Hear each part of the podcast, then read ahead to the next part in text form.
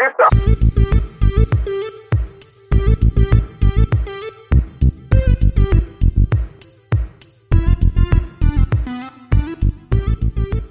Vamos, eh, Jorge, bienvenido a Podreale.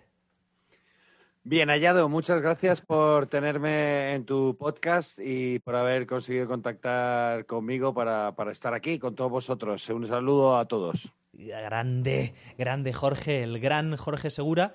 Bueno, eh, que sepas que la emoción me embarga hoy y estoy muy contento de traerte porque eh, ya hemos hablado tú y yo fuera de cámara, soy un, gran aficionado a, los monólogos, al stand-up, y, tenía yo mucha ilusión en traer a, alguien eh, hispanohablante ¿no? que hiciera monólogos, que hiciera stand-up. Entonces, cuando, gracias al gran Mike, yo vi que estabas, te escuché de hecho en un podcast en inglés, tú ahí con tus dos huevazos toreros, como, como si nada, bilingüe total, y dije, y escuché, ponía Pioneer, uh, el pionero, primer, primer espectáculo stand-up en España. Y digo, ¿cómo? Y digo, Jorge Segura. Y digo, coño, hostia, esto tiene que ser, o sea, que es alguien en español. Eh, vamos, a, vamos a buscarle por internet. Te encontré en Instagram y, y qué mejor persona como primer eh, representante ¿no? del stand-up eh, español que la persona que creó el primero en, el país. Me vas a contar de cómo, cómo surgió la idea y todo esto, pero si te parece, me gustaría saber, como ya te digo, que aprecio mucho el género, para mí es un arte y es, es algo que consumo mucho como en forma de, espe de especiales, eh, les escucho en podcast también. A, ahora, hoy en día aquí en Estados Unidos, con la revolución de los podcasts, casi todo cómico que se precie eh, tiene un podcast. Entonces, eh, estoy bastante familiarizado. Por supuesto, voy a, voy a espectáculos de stand-up aquí en Nueva York, que es una de, una de, las mecas, si bien, bueno, ya sabrás tú, Los Ángeles no, The Comedy Store es como la meca meca, pero Nueva York es una, una cantera también inagotable de talentos de, de los monólogos.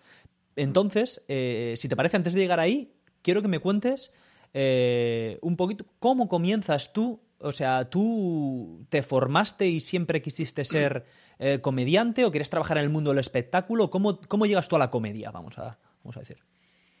Pues hay, hay dos versiones, ¿no? Digamos, oh, está la, okay. la, la, versión de, mm, digamos, eh, cómo a, la, a hacer comedia en televisión Ajá. Y luego cómo llego a hacer comedia en directo en, lo, en los bares, digamos el stand-up de, de, de, bar, digamos, ¿no? De, sí, de local, sí, sí. ¿no? Y, uh -huh. luego está la televisión. Ok, y en el, cuéntame. El stand, en el stand-up de, uh -huh. de, bar, digamos, hacíamos un espectáculo con, con algunos cómicos más, más, conocidos ahora en televisión que yo, porque yo estaba intentando y lo he conseguido esquivar la fama durante mucho tiempo. Bueno, Entonces... esto me tienes que contar, esquivando la fama, lo que en este mundo todos, todos, digamos, buscan y mueren por casi, ¿eh? Sí, sí, sí, sí. Pues okay, yo okay, he, me vas a contar. conseguido, o sea, estoy orgulloso de haberlo conseguido, de poder pasear tranquilo por la calle, algo de que algunos de mis compañeros que empezaron conmigo no pueden decir. Exacto, eh... porque, perdona que te interrumpa, pero para que la gente ya vaya, aunque luego te googlearán, ¿eh? o pues después de esta conversación te van a conocer mejor, pero tú tienes una carrera muy dilatada, has trabajado, has trabajado con muchísima gente del top eh, en España, aparte de hacer monólogos, de hacer stand-up. Has trabajado en televisión con, no sé, la, me viene a la cabeza, por supuesto, que he visto un montón de trozos en, eh, disponibles en YouTube que para que la gente lo busque, Jorge Segura. He visto especiales de Comedy Central, que has hecho varios, ¿no? Eh, ¿Cuántos has hecho? ¿Siete? ¿Diez? ¿Cuántos, cuántos uh, especiales de comedia? En, en total grabé 18, creo, en total he grabado. Madre mía. Fíjate, eh, eh, también has trabajado con Cruz y Raya, he visto, has, has hecho tu propio um, late night show style, así, eh, en fin, tienes una carrera como guionista delante, detrás de las cámaras, de esto vamos a hablar, pero quería que la gente un poco te situase porque no eres una persona digamos que esté que no tenga tantos uh, credits no que estás, estás, estás curtido ya eh pese a ser jovenzuelo. Volviendo al tema eh, me decías que eh, el stand up más tradicional con amigos espectáculo bueno pues empezamos a hacer eh, espectáculo que ahí va ca cada uno a contar sus cosas y algunos uh -huh. hacían magia otros hacían un espectáculo un poco más había un poco de todo no Okay. Y, y, se fue centrando un poco en, más en monólogos stand-up, pero, pero ya se iban yendo los que creamos ese grupo y me fui quedando yo solo como último representante del grupo original. y entonces ya venían ya a preguntarme a mí, oye, tal, pero como yo no había creado eso, pues eh, dije, no, digo, prefiero empezar de cero con, con, algo mío y realmente crear el primer open mic como open mic de stand-up comedy, open mic en Madrid. y, y, así es como fui a, pues me, me, lié la manta a la cabeza y fui a Nueva York a directamente ver lo que se hacía y cómo se hacían las cosas. Y, luego adaptarlo a, España. Entonces estuve en el New York Comedy Club. Eh, de, ahí, de, ahí saqué el nombre de Madrid Comedy Club porque me, parece, me parecía como lo más fácil de recordar, que luego vino muy bien para Internet, porque cuando llega Internet la gente buscaba eh, Comedy Club en Madrid imagínate las palabras clave, Comedy Club Madrid. Eh, exacto, el, SEO, ¿no? Que dicen, el SEO ahí a tope con esas palabras clave. Entonces, bueno, me venía gente, luego además también, la gente que venía de fuera, claro, buscaba Madrid Comedy, o sea, Comedy Club en Madrid y venían al Madrid Comedy Club. Claro. Y bueno, entonces empecé a crear el, o sea, creé el primer open mic que es el Madrid Comedy Club. Ajá. Y adapté algunas de las normas que, que, veía del funcionamiento de, que vi en Nueva York. Por ejemplo, yo recuerdo que en el Gotham Comedy Club que me dejaron actuar con unas condiciones de que tenía que llevar yo unos invitados que compraran entrada y yo tenía que mm, pagar mi consumición. Entonces yo eh, varié esa norma, por ejemplo, y yo lo que hacía era a los participantes del Open Mic, les invitaba yo a una consumición. Joder, pues eh, que se agradece, madre mía. Sí, se agradece, pero, pero ¿sabes lo que pasa? Que hoy en día como, ya, como eso fue lo primero que salió y luego han, surgido muchos después, pero ya con esa norma. Entonces ahora cuando va un cómico a un open mic en Madrid y no le invitan a una consumición, dice, ¿cómo? ¿Que no me invitan a una consumición? Y claro, yo no sé cómo llegar a todos y, decirles, a ver, esto fue una cosa que yo cambié, pero que en realidad eh, lo que hacen es que tú para participar te dejan tres minutos, si te pasas no vuelves a actuar ahí, te meten en una lista negra y además tienes que llevar invitados que paguen entrada, o sea, unas condiciones muy distintas. Digo, joder, yo te lo estoy poniendo aquí mucho más fácil. Pero bueno, fue el primer open mic, eh, eso, eso ya no se puede cambiar cuando es el primer open mic. Pero no solo el, el primer open mic, sino que con el primer open mic, el Madrid Comedy Club, hicimos, grabamos el primer comedy roast en España, eh, lo grabamos en el Madrid Comedy Club, que se lo hicimos a Gustavo Biosca Ajá. Y, bueno, está, está hecho con, una producción pues eh, dentro de las posibilidades que tenía yo en aquel momento. Eh, luego hicieron el primer Comedy Roast en, en, Paramount Comedy con Santiago Segura. Santiago Segura, lo he visto también. Eh, escucha, una, una, para que la gente lo entienda rápidamente, pues eh, para quien no sepa lo que es un roast, que aquí es algo muy popular, básicamente se, se, tiene un invitado que es la persona a la que se le va a hacer el roast. Roast significa... bueno, roast es, es, es, calentar a la brasa, pero digamos que es atacar en tono de comedia a una persona, generalmente alguien popular o conocido, eh, por un grupo de cómicos que suelen ser buenos amigos suyos. El gran eh, Roastmaster, ¿no? Este Jeff Ross dice que él solo, él solo hace roast a los que quiere. I only roast the ones I love dice eh, este Jeff Ross, que me gusta mucho también, pero es algo aquí muy común y se lo han hecho a, pero a um, grandes, a grandes. A um, Charlie Sheen, Donald Trump le hicieron un roast y es algo que en Comedy Central aquí se ve muchísimo. O sea, que han um, cogido cómicos que incluso han llegado a presidentes. Eh, fíjate.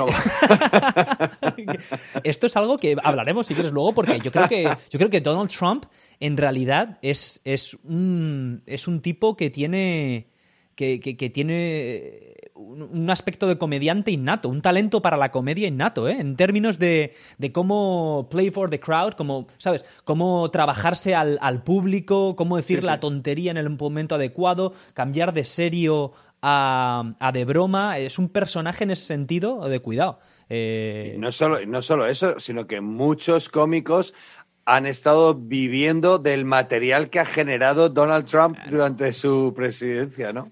Sí, desde luego para el mundo del espectáculo, Jorge, bueno, se ve aquí. Ahora, ahora tú ves y, no todo un sector muy importante de la comedia se ha quedado huérfano de, un personaje que les daba contenido ilimitado o ideas para contenido. No solo ellos, sino también, pues, eh, ahora ves la CNN, ahora ves todos los medios, CNBC, que se, que se dedicaban a, a atacarle y tenían ahí material porque cada día liaba una diferente, el bueno de Donald. ¿Eh? con declaraciones irreverentes, con eh, ignorancia directamente, en fin, cosas controvertidas, y ahora están, que parece aquello un velorio, porque es todo normal. Ahora los presidentes hablan normal, toman decisiones normales y, ya se ha, ido, se ha ido toda esa locura, que obviamente, si somos serios, pues es ya solo porque baje la crispación, no se ha solucionado nada. El país sigue en el mismo sitio en el que estaba, los niños siguen en jaulas, el, el, muro no se ha construido, otras historias igual, pero sí que es cierto que la crispación ha bajado mucho y es por, por la salida de un personaje tan... tan Yo lo veo como, como, que la película es la misma, pero el actor de antes me gustaba más. no, me parecía que la película era más cómica. Pero bueno, volviendo, volviendo al tema, eh, me has dicho, o sea, eh, o sea si es como primer comedy roast, con el, primer comedy roast y también no solo, perdona, eh, no solo el primer comedy roast, sino que también hace ya, no sé, ocho o nueve años, el primer especial Ladies Night solo de cómicas que esto ahora suena muy, muy normal, pero en su día fue pionero, fue el primero que se hizo también en España. Wow, esto me tienes que contar porque es cierto. Ahora, eh, en los tiempos, en los tiempos del Me Too, ¿eh? en los que estamos y en, tiempos que eh, en gran, en una parte importante gracias a Dios, voy a decir, por un lado, ¿no? Porque eh, es cierto que todo el mundo tiene que tener visibilidad y tiene que haber eh, en muchos aspectos igualdad que antes quizá no había. Eh, si bien luego eso se usa de muchas maneras, ¿no? Este, este discurso de la igualdad. O sea, como fuere, es un tema que está muy, muy de moda, Todo este tema de. O sea, ahora Ladies Night seguro que lo petan. Pero, una cosa, me interesa. Antes, tú, hasta llegar ahí a, ese punto en el que dices quiero, quiero montar esto, lo montas y lo pones en, marcha? ¿Ya habías trabajado escribiendo guion o ya habías hecho algún tipo, en el, digamos, en el mundillo? O, tú estabas, era a la par que tú te abrías camino en la televisión que, iniciaste, que iniciaste fue este un poco Fue un poco a la par, porque yo justo antes de, de empezar a centrarme en el stand-up comedy, eh, yo tenía un dúo cómico y hacíamos sketches, un, amigo de la universidad y yo. y, un día eh, llegamos a ser tan populares dentro de los grupos de teatro universitarios que hacíamos cameos en obras de otras eh, universidades como y éramos fulanito y menganito nos llamábamos. Muy bien, ahí muy y, un día fuimos a hacer un cameo a una obra de teatro, a una universidad, y cuando salimos de la obra, vimos que la universidad de al lado estaban grabando uno de los primeros eh, monólogos que grababan en Paramount Comedy, lo que hoy en día ya es Comedy Central, pero en su día era Paramount Comedy. Y, entonces, pues fuimos a verlo y, lo, lo, vimos y cuando terminó la grabación, dijimos, bueno, pues vamos a hablar a ver si les interesan también sketch eh, con dúos y tal. Y hablamos con el, responsable que estaba allí en la sala de Paramount Comedy y le dijimos, oye, tenemos sketches de humor, eh, esto se encaja para el canal. Y dijo, es que de momento estamos haciendo solo monólogos. Eh, ¿Vosotros tenéis algún monólogo?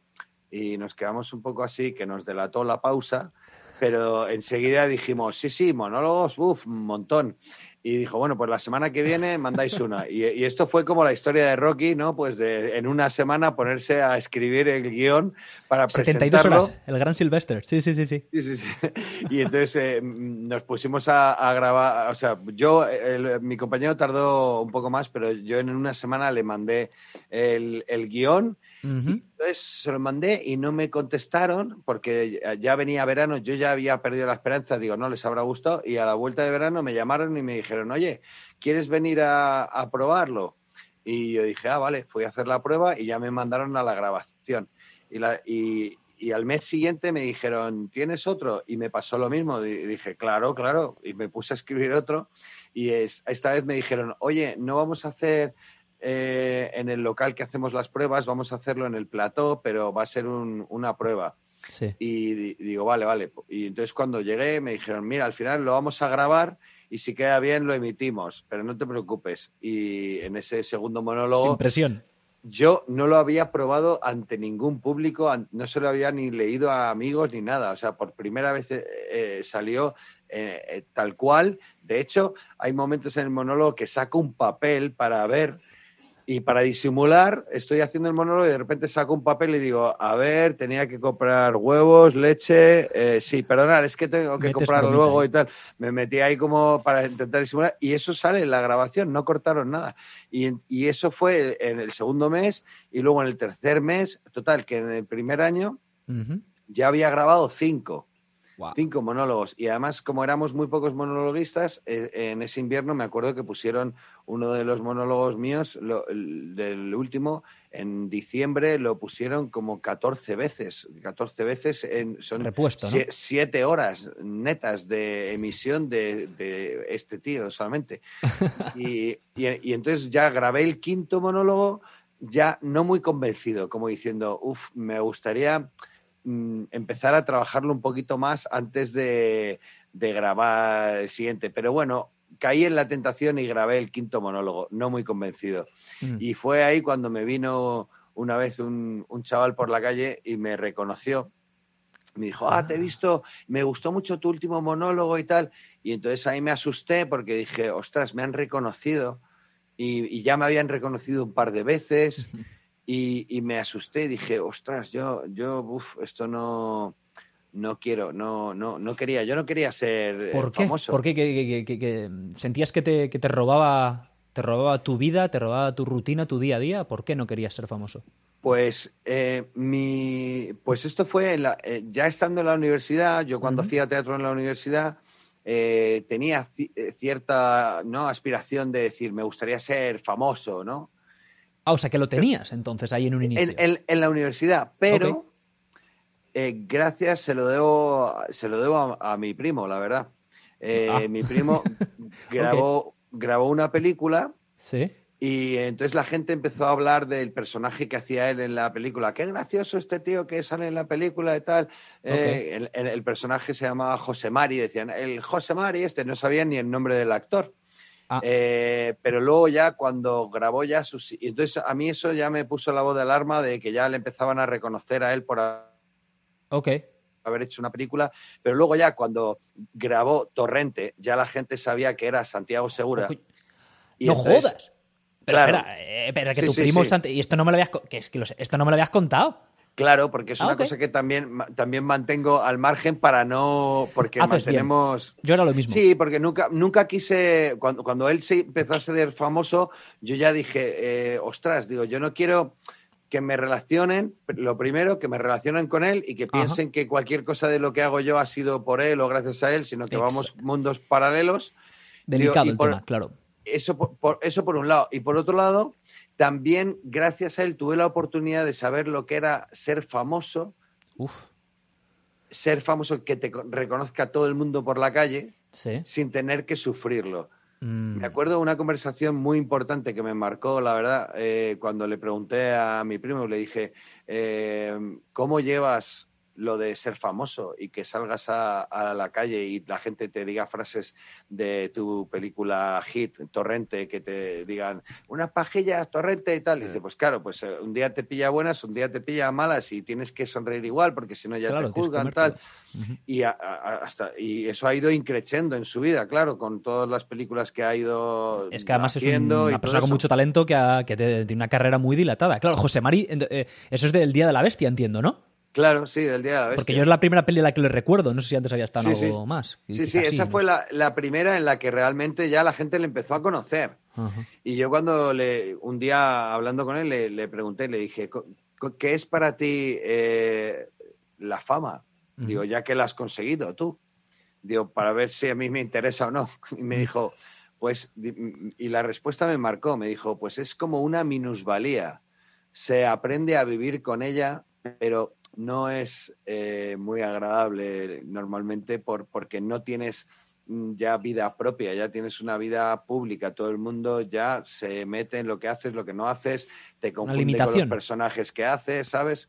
Eh, y la gente no, no distingue que, que no es Torrente. Bueno, luego ha hecho más cosas, pero cuando estaba con la saga de Torrente, pues siempre cuando salía a la calle era Torrente, Torrente, Torrente. Y eh, a ver, o sea, Torrente era en la película, pero yo ahora soy Santiago Segura que bajo a comprar eh, un paquete de galletas al chino y no quiero que nadie me diga nada. pero tienes que aguantarlo y sobrellevarlo y es muy duro porque luego también eh, también me marcó eso junto con una canción de una versión de Eric Clapton de la canción Nobody Knows You When You're Down and Out, que es eh, que habla de que cuando tienes éxito todo el mundo se acerca y tal y se acerca mucha gente interesada ya no en ti sino en tu éxito. Y empiezas a, aprendes a desconfiar de todo el mundo, te vas aislando más. Luego, si no tienes éxito, se va todo el mundo corriendo, ¿sabes? Y nobody knows you when you're down and out. Entonces, eh, yo lo que quería era apartarme de, todo eso y poder hacer las cosas que me hacían ilusión, que, las cosas que yo quería, pero esquivando la fama, esquivando la fama, ¿sabes? Qué interesante. por eso, por eso lo, lo cuento así. Y la verdad es que al día de hoy puedo decir que he cumplido un montón de sueños que tenía, porque tenía como inalcanzables y los he cumplido esquivando la fama, con lo cual me hace el doble de feliz.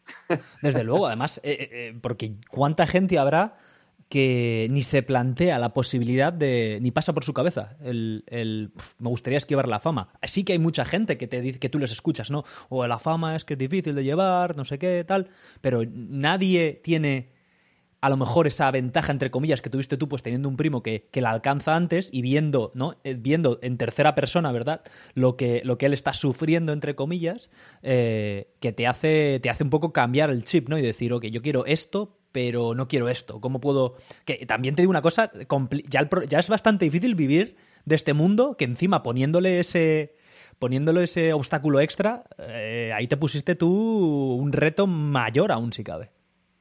Sí, la verdad es que eh, fue un reto porque luego, por ejemplo, he trabajado en ¿Puedes subirte el micrófono un poco? Ah, eh, perdona. Sí. He trabajado en... hola. He trabajado En, cuatro películas, pero cuatro películas independientes que no ha visto nadie más que mis amigos. Luego, los espectáculos de Madrid Comedy Club nunca ha dado el salto a la tele. Y yo cuando he estado en televisión he estado de guionista, siempre detrás de las cámaras, de guionista o de editor o de director o de coordinador de guiones eh, en producción, pero mm, rara vez delante de la cámara, ¿no? Sí. Y la verdad es que eh, eh, cuando llevando paralelamente el Madrid Comedy Club, el Madrid Comedy Club ha, ido creciendo y al final hemos conseguido estar en, sitios muy dispares, en, barrios muy humildes, con entrada libre, y luego en sitios, pues en el, en el, en el Bernabéu, ¿Te suena el estadio Bernabéu? Lo he oído, soy del Atleti, que lo sepas, pero pues como Torrente. No, no, pero... sí, sí yo, yo era también, yo vivía al lado del estadio del Atleti, o sea, ah, era por afinidad, era del Atleti y yo, pero bueno... lo conozco, el... Bernabéu, y claramente, ¿quién no lo conoce? ¿eh? En el claro, En el, si viste la, el vídeo ese que hay en de Feeling Good, ahí eso está grabado en el Real Café Bernabéu y está el Bernabéu de fondo. Y ahí conseguí, ah, siempre me, ha gustado la música también y he llevado paralelamente la vida musical con la vida de cómico y conseguí aunar eso de una manera espectacular, eh, haciendo, llegando a crear la Madrid Big Band con, con, el Madrid Comedy Club eh, haciendo música y comedia con una big band creada por mí y todo eh, en el Bernabéu. O sea, se fue como ya al decir, Dios mío, ya, ya, desde aquí ya no sé a dónde tirar. O sea, yo creo que ya he llegado. Una, yo no soy muy melómano, pero sí, esto big band, eh, las big bands son como de, ¿cómo los tienen un nombre, ¿no? Los, a los cantantes que tienen big band. Crooners. Crooners, ¿no? Los crooners son los es como un, un subgénero dentro del. Claro, claro. Yo, yo es que he tocado, musicalmente he tocado todos los géneros, he estado, eh, me interesaba mucho, una época estuve muy, muy rockabilly, luego me mm. metí mucho dentro del mundo del blues, del soul, eh, y, bueno, finalmente siempre he tenido dos grandes referencias a través de, mi padre, Santiago Segura también. ¿A tu padre se llama así, Santiago Segura? Mi, padre también se llama Santiago Segura y mi abuelo se llamaba Santiago Segura. O sea que yo soy el único que soy primo, hijo y nieto de Santiago Segura. Soy... me da hasta miedo eso. Incesto, no. Eh, pero, wow, ok, ok. Eh, entonces, eh, por influencia de tu padre, te viene este... Pues mis, mis dos grandes influencias fue el jazz por parte, jazz y swing por parte de Frank Sinatra principalmente y como representante del rock y tal, Elvis Presley. Entonces, Sinatra y Presley eran como mis grandes influencias que al final acabaron floreciendo y, yo pues eh, hacía tributos de Elvis al final y, lo último que estaba haciendo sobre todo eh, ha sido pues swinging bands y jazz bands y de, de, crooner un poco, de crooner. Qué bueno, qué bueno. Eh, es curioso, fíjate, algo que nos une, porque yo sí repito, no soy un súper aficionado a la música, no soy muy melómano, pero si tengo eh, eh, referencia de Elvis y de, Sinatra, también por mi padre, que es también muy fan de ellos. De hecho, yo he, estado en Graceland como tres veces, porque viví en, bueno, viví en Jonesboro, en, Arkansas. Eh, casualmente, bueno, lleva la camiseta, pero no pretendía hablar de esto. El caso es que yo viví en un lugar de Arkansas que estaba en la frontera con Tennessee, que es donde está Memphis, y la ciudad principal más cercana a donde estaba la universidad en la que estaba era era Memphis. Entonces eh, fui en tres ocasiones a, a, Graceland y pude, y pude respirar un poco lo que, es, lo que era la vida de, Elvis y, conocer más. Eh, muy, muy, muy interesante. Un tipo fascinante, Elvis. ¿eh? Hay, hay, un documental muy bueno, no sé si lo has visto, está en dos partes de la HBO de hace unos años, que se llama, se llama Elvis The Seeker, el buscador. Y, te cuenta un poco, te cuenta todo lo que, todo lo que vive Elvis hasta que se hace famoso porque es algo incluso más fascinante que la fama, que, digamos que el alcanzar el estrellato, que es algo también tremendamente único porque Elvis se dice que es la primera gran macroestrella estadounidense y no tenía, no tenía planos, tuvo, se le vino todo encima y no tenía ninguna referencia, ¿no? Eh, por la época en la, que, en la que era. Y te habla de cómo él antes, eh, la exposición que tuvo él a la música negra, eh, en el barrio, el, el, vivir, ser blanco y pobre, que le acercó a la iglesia, en fin, y cómo sus referencias musicales vienen de ahí. Es muy, muy bueno ese documental. Luego te paso el link, a ver si... Ah, vale, vale, vale. Pero, por cierto, aquí hablamos de, como puedes ver aquí, esto no es una entrevista, entonces eh, vamos hablando de lo que a mí se me va ocurriendo en torno a ti, que eres el invitado, ¿eh? que lo sepas. Tú pregunta lo que quieras. te quería preguntar, dime, dime. Sí, ah, no, no, en cuanto a lo de la fama, sí que me interesó mucho las biografías de los personajes famosos y, y vi una relación en la que muchos, eh, una vez que alcanzaron la fama, tuvieron un momento dorado, pero luego la caída muchas veces fue muy dura. Muy dura, ¿no? Claro. Y entonces también eso me daba, un poco cierto miedo, ¿no? Como, como dejaban, o sea, daban su vida por el público y dejaban, lo dejaban para ellos mismos, ¿no? Claro, eh, esto, y, que a muchos de, directamente ya no es que lo tengan difícil o que cuando la pierdan, a muchos que les destruye, les destruye la fama.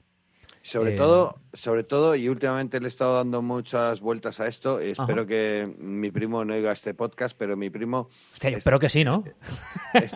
no, porque no, no, lo hablo con él y me da miedo hablarlo con él porque es una cosa muy personal. Porque él, su hija pequeña está saliendo en algunas películas. Ajá. Eh, que está haciendo y ya está empezando a ser conocida y es muy pequeña.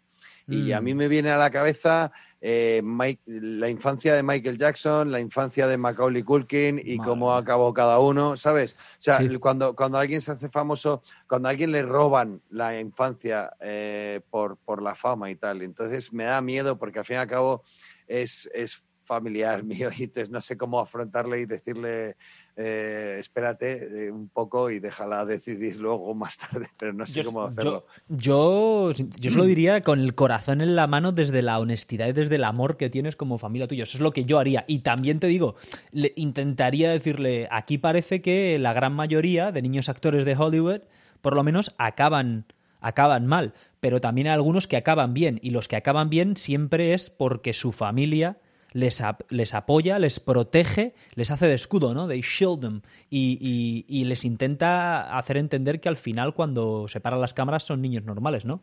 Eh, si bien, por ejemplo, veía, escuchaba en un podcast de a Demi Lovato, no sé si la conoces, eh, es una, fue niña Disney, luego cantante mega estrella y que, que ha tenido uh, hasta a punto de morir por sobredosis dos veces. La última se ha quedado la pobre medio...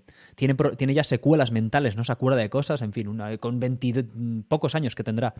Y entonces ella contaba cómo como cuando le entró la época rebelde o como ya cuando empezó la adolescencia le, le decía la, madre le decía te castigo te castigo en tu cuarto sin móvil le decía pero qué coño me estás contando si yo estoy pagando esta casa entera y todas tus facturas qué me vas a castigar tú a mí ¿Sabes lo que te digo? O sea, que fíjate hasta dónde puede llegar todo este. Por, este eso yo, por ejemplo, admiro mucho, soy muy admirador de Miley Cyrus, ¿no? Porque eh, ella con toda la época de Hannah Montana y cómo consiguió deshacerse de eso y convertirse en Miley Cyrus. Por lo menos ella consiguió eh, dejar eh, Hannah Montana detrás y, become herself, ¿no? Mm, también la he escuchado. También la he escuchado en un podcast a ella contar toda esta historia y es cierto y a ver, eh, eh, el tener un padre que era, que era famoso le ayudó relativamente bastante porque ella como que se lleva muy bien con el padre, ¿no? Eh, ¿Cómo es Billy Ray Cyrus? Que yo no lo sabía ni que era famoso porque este es como que era más famoso de, aquí, ¿no? Porque es de Pero más dentro del country, ¿no? De claro. la música country. Exacto, eso yo le he conocido por ella directamente. Eh, pero dice que sí, eso es algo duro también, ¿no? Y dice que, llega, que hay un momento ¿no? en esa etapa de transición que no sabes, que a lo mejor acabas cayendo en el olvido, ¿no? Y si te quieres dedicar, como ella todavía está dedicando, al mundo del espectáculo, en este caso ya solo como o principalmente como cantante, porque el otro día, hace un mes, vi el último episodio de mm, Black Mirror. Eh, no sé si has visto la serie esta, que está muy bien, aunque ha decaído un poco y sale haciendo, sale actuando allí. Eh, ¿Ah, sí? Sí, hacía yo no sabía que era actriz, que yo pensé que solo era cantante y sale actuando. Hace de cantante y todo, pero, pero no hace de Miley Cyrus, per se. Es que yo creo que, eh, bueno, yo me enteré la semana pasada que su hermana, la hermana de Miley Cyrus, eh, también cantaba. Me enteré la semana pasada, no lo ah, pues sabía. fíjate, yo ni lo sabía. Que se ve pues pequeña, hermana pequeña o cómo. Eh, se llama Noah, Noah. Noah Cyrus. Noah Cyrus. Bueno. Y de repente me lo dijo, me lo dijo una chica, me dice, no, esta canción es de Noah Cyrus. Y digo, ah, no la conozco. Y dice, sí, hombre, la hermana de Miley Cyrus. Digo, anda, no jodas. no, sabía que, que venía con, con, familiares que se dedicaban a eso también. Pues fíjate. Pero fíjate, está construyendo su carrera también por ahí. Pero bueno, que me, me, ha dado miedo por todas las eh, biografías de Jim Morrison, Janis oh. Joplin, grandes mm. referentes que, que, acabaron, bueno, pues Kurt, Cobain, eh, no sé, un, montón de gente que la fama no la ha sabido gestionar bien y, lo que pasa es que para, gestionarla bien tienes que renunciar a, ser tú mismo. Es como vender tu alma al diablo. Es, eh, siento la analogía por todos los famosos que me estén escuchando. Pero es así como lo sean muchos. Así es como lo vi yo, ¿no? Que muchos, muchos venden su alma al diablo, es, dejan de ser ellos mismos para convertirse en un personaje público de todos. Y, ya está. Tengan el día que tengan, tienen que ser el personaje que se espera de ellos. Ya. Sí.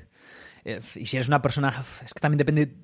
Creo que depende bastante de quién tú seas, ¿no? Porque si eres una persona muy social o que te gusta mucho estar con la gente y toda la historia, ahí sí que lo tienes ahí sí que lo tienes jodidísimo. Eh, porque eso es lo que miro, si, eres una persona a lo mejor más introvertida, más tímida, que te gusta más estar en casa o con los tuyos solo, eh, quizá lo puedes tener un poco más fácil, aunque al final siempre tienes que salir a la calle, más tarde o más temprano, ¿no? Luego afrontarlo vas a tener que afrontar.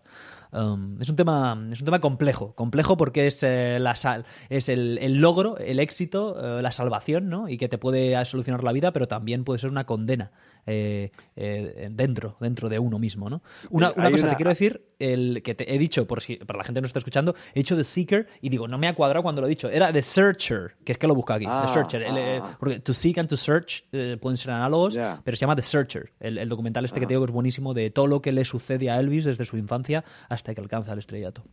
¿Me ibas a decir? que un ejemplo, por ejemplo, de muy, muy cercano y reciente, hubo una, una chica Ajá que su nombre artístico ahora se le conoce un poco más en España porque tiene su propio programa en, una cadena, se llama Susi Caramelo. Y, no tengo el gusto, me suena a lo mejor. Porque ha sido de como del último año, año y medio, es cuando se ha hecho más famosa y conocida y con muchos seguidores en redes y con su propio programa en televisión. Pero esta chica llegó eh, a Madrid desde Barcelona y, vino por primera vez, se acercó al Madrid Comedy Club diciendo que, qué se puede hacer por aquí, por Madrid y yo le estuve pues eh, ayudando a entrar dentro del mundo de la comedia, incluso escribiendo con ella monólogos y para ella monólogos y tal. Y su sueño siempre era, decía, yo quiero dejar de ser camarera y mm. seguir con la comedia y ser famosa. Y al final eh, lo ha conseguido, ahora mismo es, bastante conocida en, en España y ella tiene su programa y, ya no tiene que trabajar de camarera porque gana mucho dinero con el programa. Pero ¿cuál es el problema? que viene detrás, eh, ¿no? Eh, ¿Cuáles son las cookies que no se leyó? Es que eh, no, tiene, no, no tiene tiempo, no tiene tiempo para hacer nada más que trabajar. Uf. Entonces eh, le queda muy poco tiempo para pasarlo con amigos y familiares y tal. Y, eso y es joven esta chica, entiendo. Se llama Susi Caramelo, no tiene 50 años. Sí. sí, no, es, es, es joven. Eh, es que es, un tema, complejo, es que es un tema complejo. Es un tema complejo. Yo como no soy nadie, no te puedo hablar de ello, también te lo digo, ¿no?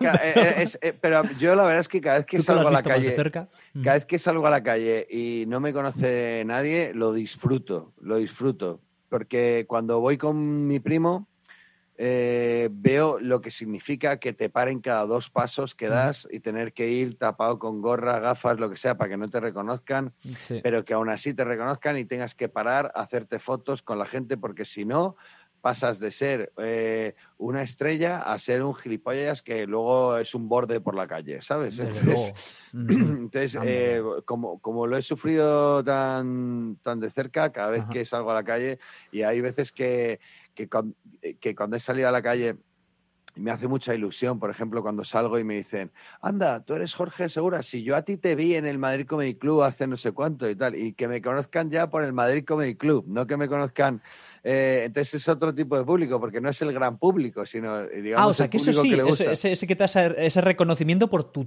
trabajo, digamos, ah, auténtico, vamos a decir. Sí, y entre los cómicos también, eh, yo creo que casi todos los cómicos han oído hablar del Madrid Comedy Club y de, mí, y cómicos que vienen, los primeros cómicos que vinieron a España desde Argentina y de Latinoamérica en general y de otros países también, ah, se han acercado al Madrid Comedy Club y luego además han han dado eh, mi, teléfono como referencia para los que vinieran después de ellos. Entonces eh, ha ido creciendo, creciendo y al final es que son 20 años. claro, claro, claro, claro. o sea, son 20 años literal. Entonces, tú, esto lo, El primero, ¿qué año es concretamente? He visto 1997, pues, eh, pues, me parece. Mira, cuando, cuando fue. En realidad, sí, a nivel ya establecido con nuestro logotipo y todo oficial ya como Madrid Comedy Club, pues fue justo a la vuelta de, de, Nueva York, de cuando fui a, ver... Me acuerdo de eso precisamente porque no tenía nombre para el Open Mic. Exacto, lo que has dicho antes. Y, entonces, eh, al pasar por el Gotham y bueno, por distintos, cuando pasé por el New York Comedy Club, digo, pues este es el más fácil de recordar, la verdad. Digo, así que, digo, Madrid Comedy Club, pues ya está. Y además con la cosa de algún día a lo mejor hablo con ellos para, para hacer algo... Un hermanamiento o algo. Sí, un hermanamiento o algo. Una cosa, me, me, interesa esto en donde, o sea, que tú has conocido, eh, porque esto era el que entonces, oficialmente, digamos, ya con logo y todo, que era el 90 y... Pues ¿cuándo fue, ¿cuándo fue el, el eh, September 11 es que eh, por ahí va mi pregunta, pero 2001. Eh, 2001. Pues en el 2001, un mes antes del atentado, es cuando estuve, estuve allí por los comedy clubs. De hecho, tengo un vídeo desde una de las Torres Gemelas diciendo, uy, qué mal rollo ese avión de fondo, mira qué bajito vuela y tal, y lo tengo grabado. Luego me sentí fatal cuando, cuando ocurrió todo aquello. bueno, a ver, que es que claro, es una, es una loquísima casualidad de las que hay en la vida, Pero vamos, que todo eso me hace recordar la fecha exacta en la que nació a nivel ya eh, oficial ya tenemos, en Madrid. Ya tenemos el logotipo y ya, el, logotipo es este. Eh, ahí lo tenemos. Inverso a lo mejor. Pero bueno. Eh, Oye, el- entonces, Con el una- logotipo y todo. Una pregunta. ¿Y has vuelto a Nueva York desde esa estancia? Mm. Desde aquel momento. Sí. eh, eh, volví con. Volví eh, años más tarde. Sí, sí, sí. Claro, Ah, sí que volví. Porque Claro, te quería Sí, me preguntar. acuerdo por- por- porque, porque precisamente fui a, al, a, a la zona cero, digamos, para, para ver todos los cambios que había después de eso, años después. Y- pero fue un, viaje eh, con mi exmujer eh, para visitarlo y tal. Ok, te lo Entonces, no. preguntaba. Ajá. No, bueno, te lo preguntaba simplemente porque me interesa mucho. Siempre que conozco a alguien que ha estado, que ha vivido, en tu caso, pues brevemente, porque serían unas semanas, supongo que, está, que estarías Mm. aquí. Eh, aquí se habla mucho siempre, y yo este podcast lo he dicho varias veces, de existe un Nueva York antes del 11S y un Nueva York después del 11S. Entonces, por eso te preguntaba, eh, ¿qué te pareció? Tú la- el primer Nueva York que conociste fue eh, antes del 11S, con Torres Gemelas y con todo. Luego, Sí. al venir después, ¿notaste mucho la diferencia? O al final no es vivir, ¿no? Es solo visitar, pero, pero ¿cómo lo viste este tema? En realidad, la experiencia que yo he tenido en Nueva York es que, eh, mm, por ejemplo, eh, mm, sorprendía el hecho de entrar en un ascensor con 20 personas, decir eh, buenos días y que nadie contestara, por ejemplo, ¿no? O sea, esa, esa frialdad de, de que como somos tantos y tan juntos, pues eh, tenemos como que aislarnos un poco de todo para no estar hablando todo el rato y saludando por la calle a todo el mundo porque te vuelves loco. Entonces lo, lo- lo entendí así. Pero por el contrario, eso tenía un efecto secundario y es que cuando conocías a alguien, en dos días podría ya ser tu amigo del alma, ¿sabes? Clásico, O sea, clásico neoyorquino esto. sí, sí, sí, sí.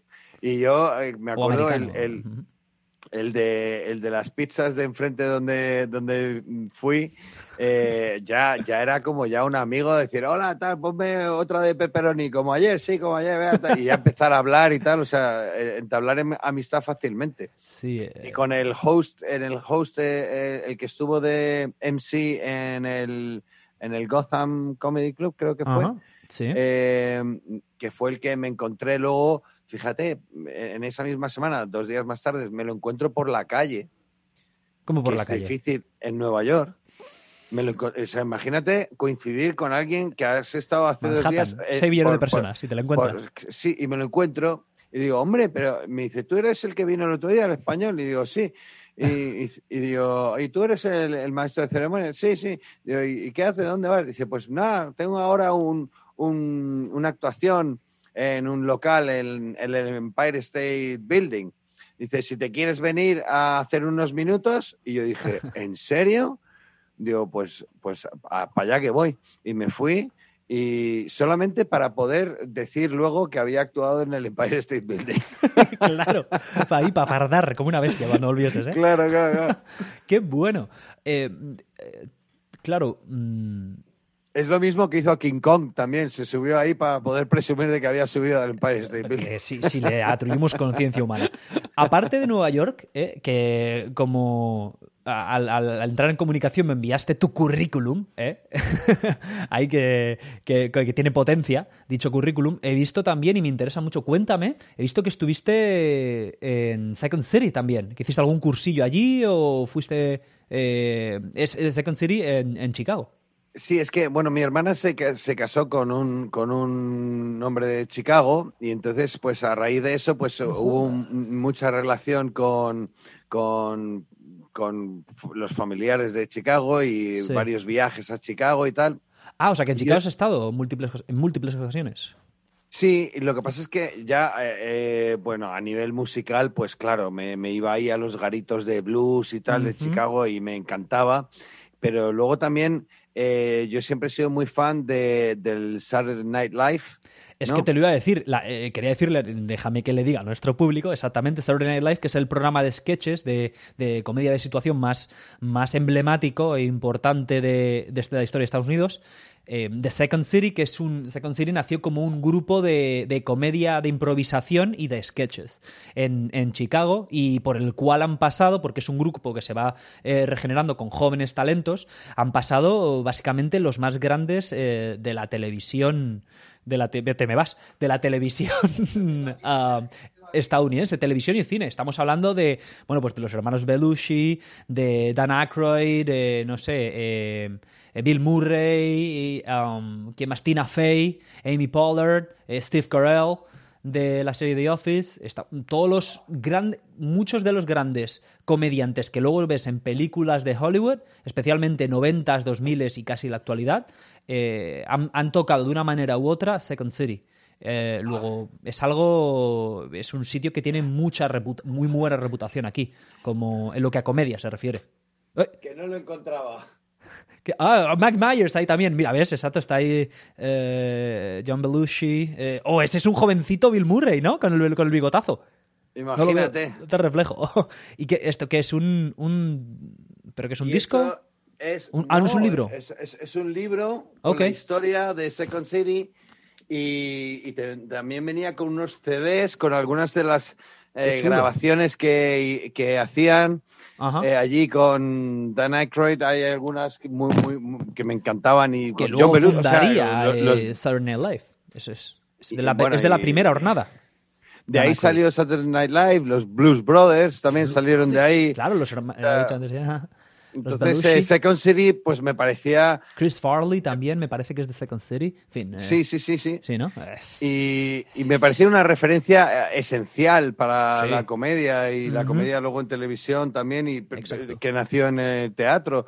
Y entonces, pues tenía que hacer allí por lo menos visitarlo y hacer ahí un, curso. Y mira, sí, ¿ves? Mira, dos audio CDs con Rare and Never Before Heard Comedy. Oh, esto, es, esto, es, esto, es de colección, vamos. por, eso, por eso me he levantado porque digo, joder, yo creo que lo tengo aquí eh, a mano, digo, se lo voy a enseñar porque es chulísimo. Es, increíble. Sí, sí, sí. ¿Y, qué tal la experiencia en, eh, en el curso? ¿Bien? Pues, eh, pues fantástica, eh, mm. porque sí que se mantenía eh, bastante el espíritu. Hombre, no era tan fresco, tan fresco, porque ya llevaba mucho tiempo y eran otros, pero se mantenía, la esencia se mantenía más o menos. Se, puede decir que estábamos en Second City, ¿no? Qué bueno. nuevos representantes del espíritu con el que nació. Oye, relacionado con esto, Jorge, eh, cuéntame, ¿quiénes son tus referencias en el mundo de la comedia? Porque ahora quiero que hablemos de, del concepto monólogos, stand-up, porque yo a veces pienso, especialmente cuando lo veo en España, no, es algo muy novedoso, es algo que viene de Estados Unidos, pero la realidad está en que en esencia, eh, ¿quién se atreve a decirnos a nosotros que Eugenio, que Arevalo no es stand-up? ¿Sabes lo que te quiero decir? Porque al final uh, stand-up es algo que adopta múltiples formas, que desde luego el espacio en el que lo haces y el público, cómo está distribuido, es importante, pero para empezar, tus referencias en el, en el mundo de la comedia, del stand-up, de los monólogos. Pues eh, si es que las tienes, que a lo mejor eres. antes, me gustaría, sí que me parece interesante lo que has comentado de dónde nace el género y Gila, Eugenio, si hacían stand-up. Aquí, digamos, eh, lo que hacían eran eh, contar, chistes. Eugenio, y luego Gila escenificaba y con, se, disfrazaba y hacía lo, de, lo de la guerra y tal. La guerra, sí. En la guerra, sí, mira, que nos viene mal. Y todas esas cosas. Entonces era disfrazarse y escenificar. Y lo otro era contar chistes. En realidad, el, el, monólogo, como lo conocemos como, como stand-up comedy, sí que, sí que, por lo que yo tengo entendido. Hasta donde tú sabes, ¿no? hasta donde yo sé, sí que el género tal y como lo conocemos hoy en día, sí que nace en Estados Unidos. Y me parece eh, muy, muy interesante eh, la historia de, cómo nace el género. No sé si has oído eh, de cómo nace en Estados Unidos. Sé, que el, padre con el que empieza todo es Lenny Bruce. No, no, no, no. Pero antes, ¿de dónde nace esto? Ah, bueno, sé que, calentaban a solían calentar al público antes de una actuación musical, ¿no? Antes incluso de eso. bueno, pues Aristófanes, no sé, ya, ya me eh, quedo no, sin. No, no, no, no, no, no, no. en, la en, la época de los predicadores. Los ah. predicadores empezaban a predicar a las masas. Sí. Pero eh, a veces resultaba eh, un poco aburrido para el que no, para enganchar gente nueva, nuevos adeptos para sus, eh, para sus iglesias. claro. Pues A los que eh, sermonear. Claro, entonces eh, ellos daban los sermones y, y claro, eh, eh, se dieron cuenta, se dieron cuenta poco a poco que si iban metiendo pequeñas cosas de humor, la gente se reía y venía más gente.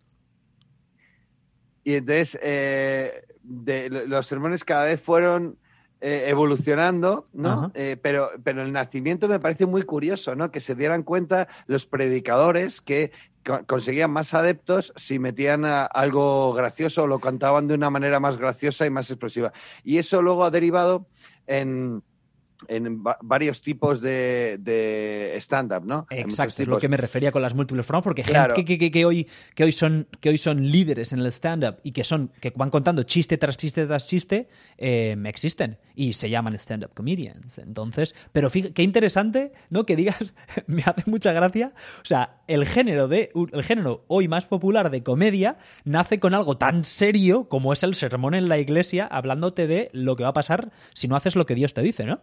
Es, Claro, una- pero es- es que esa eso- contraposición de la vida, ¿no? Por eso, ah, pero a mí me, me- me gusta mucho la historia de los orígenes porque al fin y al cabo es, es la tendencia que, que a mí me ha gustado y, y los cómicos que más me han gustado son los que han seguido esa tendencia. Me explico. Hay cómicos que van más a, a asegurarse eh, el, el chiste y que sea algo gracioso Sí. y, y- y hay otros que son los que a mí más me gustan y más respeto, que son los que han intentado sermonear, eh, contar su punto de vista sobre las cosas Ajá, de una ajá. manera graciosa. Y ahí entonces nos encontramos con Lenny Bruce, con Bill. Hicks, con, eh, para mí... Mi el- favorito, el- Bill Hicks. eh, para mí, el, el- el que más he estudiado y el que me, más he escuchado y el que más me ha ayudado a mí a encontrarme a mí mismo ha sido George Carlin. George Carlin. George Carlin. claro. para mí, bueno. eh, mi, mi- mi referencia, eh, mi, mi referencia más, más intensa, digamos. Bueno, eh, tuya y de, de medio de medio mundo de la comedia, por lo menos aquí en Estados Unidos, un, un superdotado para la comedia, un superdotado para la oratoria, para empezar, para la velocidad mental, porque la velocidad mental que tiene alguien como George Carlin es algo, es algo es imposible, bueno, por supuesto, años, años, que porque tuvo una carrera dilatadísima, empezó jovencísimo, es, no, neoyorquino. Creo que es de, de hecho vivió, creo que es de mi barrio, de aquí de Washington Heights, o, o de- nació en Manhattan, sí, sí. Eh, y, y un fuera de serie, un fuera de serie considerado uno de los grandes. Él y- pensé que ibas a decir, digo, o me dice George Carlin o me dice Richard Pryor. Uno de los dos. Es que Richard Pryor eh, me, me- me encanta. Voy a poner Igual su camiseta, y- que, tengo una, pero digo, ya la- no quiero repetir, que la había traído. Y, Eddie Murphy también cuando, Sí. cuando hizo su Raw. especial vestido, sí, eh, me, me encantó y tal, pero eh, es- George Carlin sí, sí que mantenía ese espíritu de predicador, Sí. pero llevándolo a un punto de comedia pura y dura, pero que te hace reflexionar. Exacto. Y a, mí, y a mí eso es lo que más me gusta, la comedia que te hace reflexionar. Que Yo me he hace- aficionado a ella, po- a- a- me- perdona que te corte, pero me he aficionado a la comedia porque eh, desde que vine a este país y empecé a exponerme a estos tipos, eh, de los que no tenía ni idea en absoluto, de adolescente, cuando todavía vivía allí y en otros lugares, es, es por eso, porque eh, me di cuenta de que ellos no, los llamamos stand-up, los llamamos monologuistas, lo que tú quieras, pero para mí son contadores de historias y son verdaderos talentos a la hora de contar historia y a la hora de que te esa historia te quede dentro y te haga pensar y te haga plantearte lo que está a tu alrededor. Creo que ese es el verdadero poder y el verdadero arte para mí de la de la, de, los monólogos es, eh, es eso. O sea que no podría estar más de acuerdo contigo. Eh, Y yo he es- querido seguir esa, perdón, esa línea, es la que yo ha sido mi gran referencia a seguir y es lo que yo he intentado hacer en, en, En en España, en, en español y bueno, cuando he, he- he hecho en inglés, pues he intentado también... Ah, ¿En dar inglés mi- también te, te atreves? ¿Te tiras allá por ello? Mira, ahora mismo, la semana pasada me estuve a punto de ir al open mic de Michael Damanti Sí, pero no, Mike no pudo Damanti, ir porque... que he dicho antes, no he dicho su apellido, Sí. Mike Damanti, exacto. Que saludo para acá eh, desde aquí, que es un crack y que gracias a él estás tú aquí, eh, indirectamente. Sí, bueno, y voy, voy de vez en cuando a su open mic a, a refrescar un poco eh, comedia en inglés, porque luego Ah.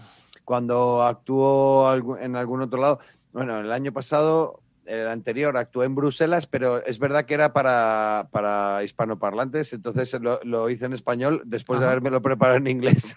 Anda, Al final me dijeron, no, no, que es en español. Digo, ah, joder, como me habías dicho Bruselas, digo, dicho pues di, antes. di- di por hecho. Pero Oye. bueno, en Ámsterdam, en, en Sydney, en, en el año pasado sí que en, en Tailandia, le- de- pero de, de manera pero de manera no, no profesional. O sea, fue simplemente que, que hablé con el tío que estaba actuando y tal, y, y me dejó salir a, a- a tocar la guitarra, un, un- un rock de Elvis y luego a, a hablar un ratito y tal. O sea, lo justo para poder decir he actuado aquí, ¿no? Qué bueno, qué bueno. Te iba a decir, eh, no sé si conoces, porque me ha venido a la cabeza justo cuando lo estabas contando. ¿Sabes quién es Sam Kinison? Que es otro de mis ah, favoritos. ¿No te suena? No, ahora mismo no. Oh, Sam Kinison es, bueno, es uno, un, un cómico de estos um, de, de, de la, de la, la explosión de los 80, eh, Ajá. el cual tuvo una carrera muy corta porque vivió la vida eh, de rockstar. Él, de hecho, Ajá. tiene varias canciones grabadas. Eh, eh, este sale en un videoclip de los Guns N' Roses, si no recuerdo mal eran, o, o Poison, un, un- un grupo de rock. Y él, eh, él, en real- él venía de. fue predicador durante mucho tiempo. Tú, si de hecho le ves, es mayorcito, ya también estaba calvo y tal. Pero eh, él fue predicador y su capacidad para dominar una, el- un público, una audience, era porque había sido. venía de familia de predicadores en el sur, precisamente. Creo que era de. es de Texas, no sé si de Houston. Él, él es el, el que le hace, digamos, de Cicerone y protege a Bill Hicks cuando Bill Hicks empieza a subir. Eh, luego tendrán, luego se pelearán porque Bill Hicks dice que le hacía, que le hizo la cama, le intentó robar material, en fin. Y Bill Hicks es mi, fa- a mí es mi favorito, a mí es el que más me gusta. Kennison está en mi top 10 de todas formas y acaba muriendo de manera muy trágica porque vivía este estilo, este rollito rockstar, de, pero lo vivía literalmente y entonces se dio a las sustancias de mala manera y murió en un accidente de tráfico eh, Vale. hasta arriba.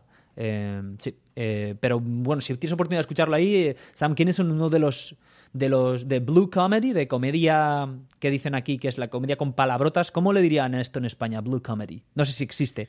Hay, hay un género, hay gente que haga blue comedy, que solo haga eh, cosas, digamos, delicadas, con muchas palabrotas, sexuales, etcétera. Eh, sí hay gente que lo hace, pero no se ha llegado a establecer como género igual que humor negro, por Exacto. ejemplo, ¿no? Ajá, ta- claro. exacto, El humor negro sí que se identifica como un tipo de humor que Sí. habla de, de- hace humor sobre cosas eh, como de la muerte o de enfermedades Exacto, o de ajá. defectos, eh, minusvalías, cosas. Humor negro, ¿no? Es, es eso, sí está más identificado. Pero blue comedy en español no, no está tan, tan identificado el, como género en sí. Mm, Vale, este era un gran exponente de, de Blue Comedy, inspiró a muchos otros, pero al final tuvo una carrera, dicen que su pico en realidad son 3-4 años, porque claro, cuando eres, eh, llevas esta vida de estrella del rock, eh, te quemas, te quemas, pero vamos, más rápido que, que una cerilla, y por lo visto dejó de, eh, su material se resintió mucho a los 2-3 años de estar en la cúspide, de ser el líder en el Comedy Store, allí en, en Los Ángeles, pues empezó a decaer y estaba más de fiesta que escribiendo y actuando y al final pues acabó con ese trágico final. Pero muchos, muchos otros luego de la siguiente jornada, Mark Maron fue su opener durante mucho tiempo. me Mark Maron tiene un podcast, no sé si le conoces a Mark Maron. Es otro, bueno, da igual. Que ya me estoy metiendo yo aquí con otros que a lo mejor no son tan mainstream, pero que son tipos a, a seguir, desde luego. Eh, me, me llamaba la atención si lo conocías porque él, era, él, él dio sermones durante mucho tiempo. Eh, este, este Sam Kinison. A Eh, mí yo fui muy fan durante los 90 de Andrew Dice Clay. Hombre, The Dice Man. Fu- Fui, fui muy fan, además en una época que no, que como no había internet, que, que nos llegara material suyo a España era difícil, tenía que ser a través de amigos que fueran y trajeran grabaciones, o sea, era una cosa muy, muy complicado. Y, y yo estaba en el colegio todavía con el y, escuchábamos todos los nursery rhymes, ¿no? De, que hacía, no voy a poner ningún ejemplo por si acaso hay menores escuchando, pero bueno, los, clásicos, los clásicos de Andrew Dice Clay, ¿no? Sí, Otro, otro exponente de la Blue Comedy también, porque se hablaba todo el rato de sexo, de... Bueno, ahora está denostado completamente porque la época en la que vivimos, toda la comedia aquella que hacía, yo he visto los especiales y es hablando de, de, cosas... El personaje Dice Clay es, es como un super macho eh, italiano neoyorquino, ¿no? Eh, mm, aunque Él, era, él es judío. Y bueno, ahora está de hecho haciendo mucho, eh, haciendo mucho cine y muy bien, pero, pero cayó en desgracia también. Yo creo que precisamente por eso, porque se arrimó al abismo mucho, ¿no? con, la, con la comedia, con la comedia de, de temas sexuales, etcétera. Sí, sí, sí, sí. Ah, yo me, me, acuerdo que en su día me sabía todos, todos estos esos, sus nursery rhymes, estos de... Sí, eh, yo ahora no, me los sé de memoria porque lo he escuchado desde... Ah, no, oh, ¿cómo era? No, uh, una... Sí, ah, sí, sí, sí, Chascarrillos cortos de estos que hace él ahí, que, la, que se lo sabe la audiencia de memoria. Yo en realidad lo he visto, solo he visto sus especiales, entonces no era tan fan, bueno, no estaba vivo, ¿no? Cuando él empezó, pero, eh, pero sí, es a lo que te refieres y, y aquí, de hecho, inspiró una generación de, personas que, y ahora pues está... Todavía sigue haciendo comedia él, ¿eh? ¿eh? Bueno, ahora con el coronavirus no sé, pero hablan de que sigue yendo ahí al, club. Ah, Esto es una cosa que te quería preguntar ahora, ahora que hemos dicho, ahora que he dicho ir al club. por lo que yo entiendo, ¿no? Lo, lo, que he escuchado a los cómicos de aquí, a los eh, monologuistas, ellos son muy de estar trabajando el material siempre de cara al público, de, tirarse a la piscina, es decir, de escribir algo esa mañana e ir a probarlo e, y luego ir, pues digamos, afilándolo, eh, con el riesgo de que al principio cuando lo dices, en, tu, en tus cinco minutos que te dan en el, en el club, eh, igual pues tienes un par de un par de te pegas un par de hostias que no se ríe la gente y tal ¿cómo es esto? en España porque me, has dicho antes lo de que tú escribiste y tiraste y lo grabaron y ahí quedó en España se suele hacer así también la comedia están continuamente escribiendo material y probando en los clubs y la gente, el público sabe que ellos están probando material y toda la historia. ¿Cómo funciona eso? Normalmente en un open mic, que ahora hay muchos ya en, España y en Madrid, han proliferado muchísimo y la gente sabe que son cómicos que van a probar cosas nuevas o que están puliendo material. Los cómicos que ya llevan más tiempo sí que hacen lo que llamamos aquí eh, sandwichear, ¿no? O sea, como sandwichear, es decir, mm, empiezas con algo probado, eh, pruebas material nuevo y cierras con algo probado para, para asegurarte de que el, inicio y el final están bien y pruebas lo de en medio y eh, te arriesgas solo con lo de en medio. Luego también hay mucha parte de, de improvisación y muchos cómicos, eh, entre los cuales también me incluyo, improvisamos mm, mucho en el momento Qué con bueno. lo que hay. Wow, valiente eso, ¿eh? Hacéis también mucho crowd, aquí lo llaman crowd work, eh, que eso a mí es de lo que personalmente como crowd es de lo que menos me gusta. Crowd work a la gente eh, es, em, es trabajarse al público, es decir, empezar, anda, ¿y vosotros qué? ¿Sois novios? ¿Qué hacéis? Y ahí a partir de ahí tirar y básicamente un poco pues hacer chanza ¿no? de, la, de la gente que está en el público, de buen rollo, pero, pero va haciendo comedia. Sí, hay algunos que lo, que lo explotan más que otros y, y dependiendo de, también de, del tipo de público, porque, por ejemplo, eh, a mí me gusta, eh, por mucho que haga actuaciones eh, para 100 personas o 200 o hasta, yo que sé, hasta 2.000 personas, que, es, es, tremendo la diferencia que hay mm, dependiendo del número de personas que haya en el público. Entonces, cuando por ejemplo, para un, para un amigo, pues hice una, una actuación benéfica para 10 personas para 10 personas, pero el sábado pasado, o sea, que no te estoy hablando de hace mucho, el sábado pasado. Y, yo digo, venga, va, venga, va, lo hacemos.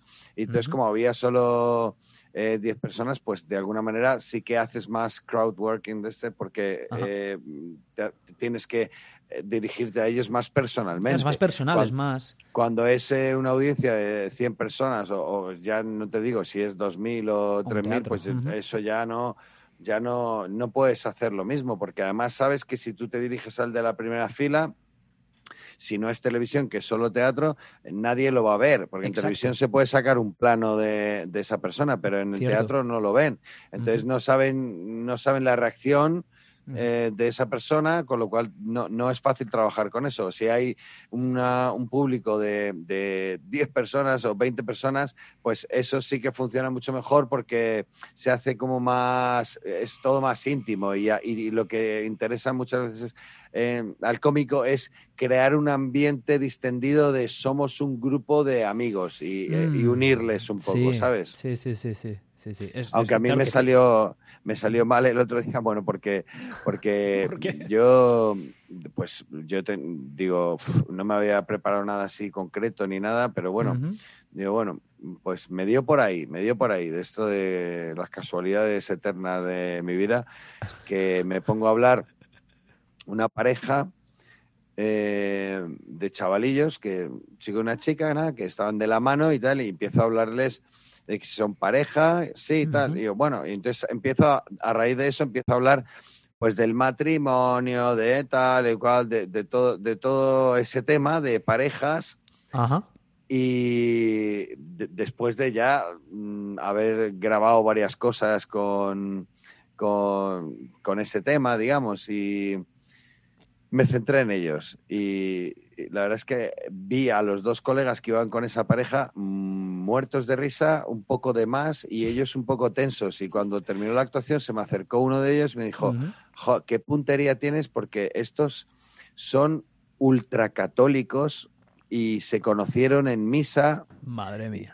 Y, claro, yo, y yo estaba hablando, estuve hablando de mis experiencias de cuando yo me casé, de cuando se casó mi hermana y me tocó leer en, en misa, porque además que yo me baso, vamos, un 99,9999% de lo que cuento está basado en, en, mi realidad, no digo en la realidad, sino en, cosas que a mí me han pasado y, o cómo yo he visto cosas que me han pasado o lo he interpretado, pero vamos, sobre todo en la realidad. Entonces, claro, lo cuento de una manera eh, muy natural y son cosas que me han pasado, pero bueno, la verdad es que no se ofendieron, no se ofendieron con nada. de pero les, vergüenza sí pasaron, por lo menos, ¿no? Los dos, la pareja. Sí, pasaron un poco. Pero bueno, luego se fueron como eh, agradecidos y tal. Ah. O sea que yo, yo por lo menos sí que al menos les hice dudar, porque yo decía, por ejemplo, eh, por ponerte un pequeño ejemplo, ¿no? Digo, ¿os habéis eh, pensado casar en algún momento o estáis viviendo en pecado? Y yo no sabía que eran ultracatólicos.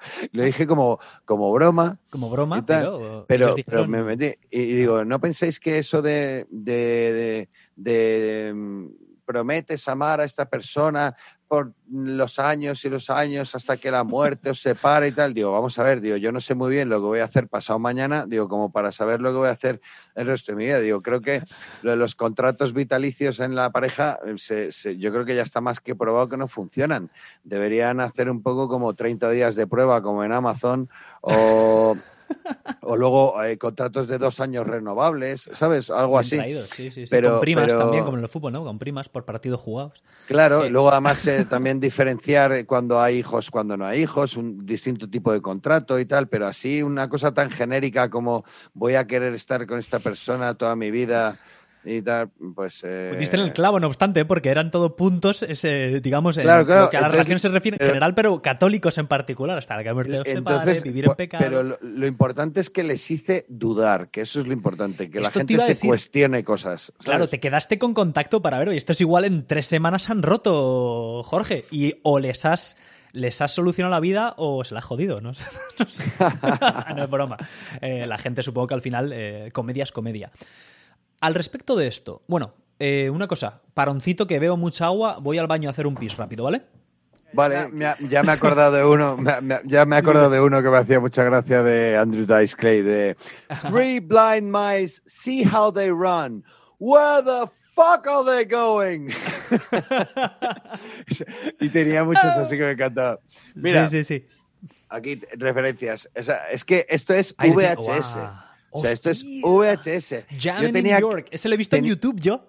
tenía que, pero en su día yo tenía que cargar con esto claro, en la maleta. ¿Quién conocía, cuando tú empezabas, eh, finales de los 90, quién conocía en España Carlin?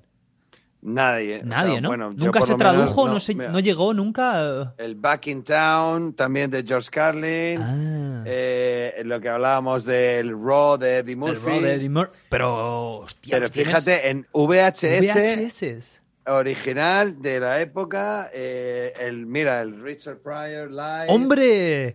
¡Wow! Live in Concert, el que, que ha inspirado a más gente de los cómicos ahora top, ese Live in Concert. Uno también de mis favoritos y que gran inspiración. Eh, O sea- Andy Kaufman, me alegra. Mira, ahora que me sacas Andy Kaufman, esto es un tema que también quería yo preguntarte y siempre quiero preguntar. eh, ¿cómo, es, eh, ¿Cómo lo ves tú esto? Hablando de Andy Kaufman, ¿no? Ahí, bueno, ahí le, ahí le tienes vestido de Elvis, mítico. ¡Qué grande! Hablándote entonces de Andy Kaufman. Eh, la gente quizá que haya visto recientemente Ma- Man on the Moon, Sí. película espectacular. ¿No- ¿Has visto el documental de, de Sí, sí, sí, por eh, supuesto. Andy y yo? Sí, sí, sí, sí, sí, sí. Eh, Jim Sí, Carrey, sí. o- Jim Carrey, otro, otro artista que comenzó, hoy le conocemos por su, por su faceta como actor, pero, pero empezó haciendo stand-up. Él, es un stand-up y él se considera un stand-up. um, at heart, ¿no? De corazón. Y desde luego el cambio, el cambio que supuso para él hacer Man on the Moon y cómo ha evolucionado, a mí Jim Carrey ahora sí que me sí que me, me parece mucho más inspirador, aunque mucha gente piensa que se le ha ido la olla Sí. por las cosas que dice y las cosas que hace, pero para mí me parece que ahora es un personaje mucho más interesante, ¿sabes? Que yo creo que él ha evolucionado dentro de... Lo que pasa es que ha evolucionado a unos niveles que a mucha gente ya se pierde, ¿no? Y Claro. prefería al Jim Carrey de las caricaturas. Sí, Pero bueno, sí, sí, sí. mira. Muy bueno también, también te lo digo. Yo, pero- yo crecí viendo, para mí, eh, Dos tontos muy tontos es de, eh, para- eh, de la, desde mi punto de vista y con la generación, para mí es la mejor comedia eh, de cine para mí que hay. Dos tontos muy tontos. Es espectacular. Yo siempre digo, de, la- de las mejores películas de los 90, y bueno, y crecí viendo Ace Ventura, que la tenía también de VHS, eh, La Máscara, otro pedazo de película. Pero sí que es cierto que la evolución de Jim Carrey es, es quizá de los, de los artistas ¿no? en el mundo de Hollywood y del espectáculo que más ha evolucionado, ¿eh? porque ha hecho todo tipo de todo tipo de papeles, todo tipo de proyectos. Tiene una serie ahora, ¿no? Que es como mitad realidad, mitad ficción. He visto algo, pero es pintor luego, vende, vende su arte y bien vendido también. Vi un reportaje um, hace no mucho cuando, cuando salió electo Trump. Hizo una serie de, de, de- de- de cuadros que, que reflejaban un poco lo que estaba sucediendo en el país. Fuera de serie. Un fuera de serie Fue, y fue de estos, además, eh, curioso, porque fue de los que dice que una vez que ya llegó a la fama y consiguió todo, ahí es cuando vino su momento de decir, ¿y ahora qué? ¿Qué cojones hago? ¿No? Ujú. ¿Ahora Sí. qué? Y ahí es, fue su gran despertar, ¿no? Ajá. Digamos, de, eh, a, su- a- a su nueva realidad, ¿no? Ah. Mira, tengo aquí el, el fíjate, qué joya. Jo, Madre mía, ese no lo he visto. ¡Wow! De Jay Leno he visto muy poco.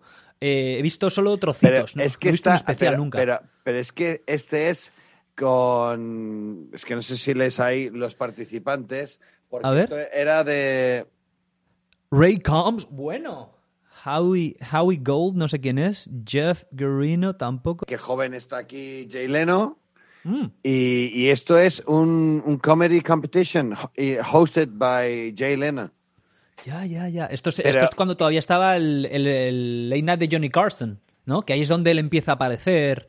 Y Esto a- se grabó en el 84, Ah, o sea, el que- 2 de mayo del 84. Ajá, ajá, ajá. Pero vámonos más atrás si quieres. No sé si te pilla demasiado lejos ya. Red Skeleton. Skelton. Ah, Skeleton. No sé quién es Red Skeleton. Pues eh, de los años 50. Madre mía, bueno, humildemente yo te he dicho, aquí he intentado tirarme el pisto, ¿eh? diciéndote todo lo que sabía, pero claramente me superas. La, Pero- la veteranía es un grado. Jorge, ¿tú Es llevas que, esto? es que me, eh, me, me- me- Y por eso. Y te he cogido una selección, pero tú sabes lo que es cargar con esto desde. de, o sea, cargar con. con con, con maletas y maletas de VHS para aprender y para saber de dónde viene todo esto y ver, ver todo esto y Claro, tal. yo lo tengo a golpe de tres clics. Yo lo he aprendido todo gracias a Internet en tres tardes, digamos, como quien dice, ¿no? Una Claro. cosa muy importante que me llama aún más la atención, Jorge. Eh, por supuesto, lo que, la logística, jodido, porque tienes que ir allí, comprarlo y traértelo. Pero escucha, eh, la barrera idiomática, Jorge, ¿cómo, cómo aprendes tu inglés? ¿Fuiste a un, a, a un colegio de, de- a un british de habla inglesa o por tu Pues- familia, por tu hermana pudiste ir a Chicago de joven o cómo, cómo has aprendido inglés? Ya no aprender inglés, sino aprender eh, sabes, saber tanto inglés, conocer tanto el idioma y la cultura que te permita entender esa comedia, plagada de referencias mm, relativas a la idiosincrasia y, a, y al zeitgeist del país. ¿Cómo, cómo, ¿Cuándo aprendes tu inglés? Pues eh, yo de pequeño, mm, pues eh, era un poco mm, rebelde, siempre he sido un poco rebelde y tal, y, bueno, eso, y también mis padres querían que aprendiera inglés, así que juntaron las dos excusas para mandarme dos años a, Inglaterra, al Stonyhurst College en, Manchester, eh, un sitio... mira, no, sé si conoces la película de Greystock. sí, claro, de, Christopher pues Lambert. Sí, pues eh, se grabó en ese colegio, en la, parte, la parte donde sale él en la civilización. Cuando le traen, ¿no? La civilización. cuando, le traen, eh, sale el Stonyhurst College, donde yo estuve dos años estudiando. Ah. Bueno, sí, recuerdo un edificio así eh, de piedra y tal, con grandes llanuras verdes y todo, muy británico. Pues, pues, ese, ese, sitio es el Stonehurst College, eh, en el, colegio donde estuve dos años. Y luego al volver estuve en, el, en el Instituto Británico eh, en, en Madrid estudiando eh, para, sacar los títulos que había de, el first, el, advance y, al final ya conseguí el, el proficiency, porque lo siguiente ya era filología inglesa y yo ya pasé, porque además ya. tenía suficiente y, y además mi padre era muy amigo de, de pues de, de, Tony, Tony Díaz, un, un hombre que, que, estuvo trabajando en la base americana que había en Madrid. En, Torrejón, ¿no? sí, y él venía de, de Estados Unidos. Se hicieron Pero amigos ¿una persona española o Tony Díaz era, era, eh, americano, de ascendencia hispana? Él, sí, era, e, él era de Estados Unidos básicamente de ascendencia hispana, pero vamos, venía de allí y, y, la familia de allí pues eh, ha estado siempre muy unida a mi familia. De hecho, yo al día de hoy, pues los hijos de, Tony, yo les considero mis hermanos y hablo oh. con ellos muy a menudo. Eh, pues está eh, Ronnie, que vive en Florida, está Kenny, que está en Texas. Un saludo aquí. está Johnny, que, Johnny, que le veo todas las semanas. A, Johnny. Entonces, tengo ¿Vive en España Johnny o qué pasa? Eh, eh, sí, y, está ah. últimamente pasando una época en Madrid porque ah, eh, vive luego un poco más al sur, pero tenemos contacto directo y, hablamos indistintamente y luego además sumándole pues la familia americana por parte de, mi hermana, y entonces pues ya eso todo suma también todo va sumando y luego que yo desde que desde que volví de Inglaterra, pues ya no podía ver eh, películas o sea, dobladas eh, de la misma manera, quería ver las cosas en, versión original y quería pues entender también lo que cantaba y las referencias de las canciones y de las películas y todo, me metí mucho en, la cultura. Sí. Y, el, inglés que, que, aprendí en Inglaterra, la verdad es que fue también a golpe de, pues cuando fui allí había otros españoles que habían ido, pero formaban un pequeño gueto, ¿no? De como éramos como, como los latinos, ¿no? Entonces se juntaban los latinos en un lado, pero yo no quería ir ahí para estar en un gueto de latinos, solamente relacionándome con gente que venía de España y de México y de tal. Y entonces para salir de eso, eh, me centré mucho en, en la pronunciación para porque de esa manera te aceptaban mejor, digamos. Eh, te, miraban de otra manera, te aceptaban más como uno de los suyos, hasta que conseguí meterme en la pandilla de los ingleses y salir de la pandilla de los españoles eh, bastante pronto, la verdad. Joder, y esto dio la vida, con el idioma te daría claro, todo. Claro, eso, eso pues para, para el idioma, pues yo ya eh, realmente ya lo practicaba, ya no en clase, sino que salía en clase y, y, mi pandilla de amigos eran ingleses. Y ya, y ya iba más con, iba mucho más con los ingleses que con los españoles. Eh, no todos los españoles tomaron esa opción y no evolucionaron de la misma manera. Pero, pero bueno, todo, todo fue sumando, todo fue sumando.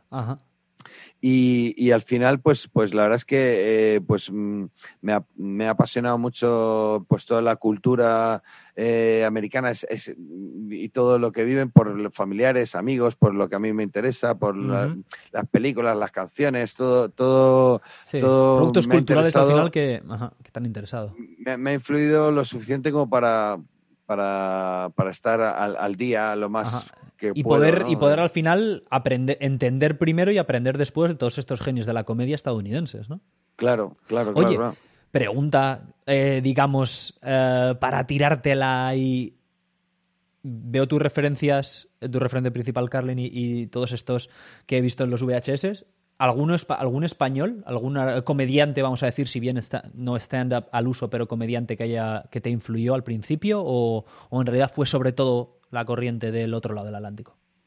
Claro, yo aquí lo que conocía al principio de pequeño, pues mencionamos a Gila y Eugenio, ¿no? Como, como grandes referentes, pero era otra cosa, era otro estilo, era, no era, no era Comentario cultural, ya. No era, no era predicar eh, con tu cara abierta, tenías que disfrazarte y contar a través de una historia o contar chistes y tal. Mm, entonces a mí me, llamó mucho más la atención lo otro. y este además es que en, España el, género eh, stand-up comedy eh, se pervirtió para mi gusto al principio. Cuéntame. Porque eh, con, el, con el Club de la Comedia, que fue lo que dio. Ah, claro, el pelotazo, ¿no? A los, monólogos, en realidad, bueno, yo lo recuerdo de pequeño, los monólogos era asociado, monólogos Club de la Comedia. Claro, claro, claro. Eso fue lo, gracias a eso se dio mucho a conocer eh, el género, pero se pervirtió un poco la esencia, porque lo que hacían era, porque cogían sobre todo actores y, había guionistas que les escribían los textos.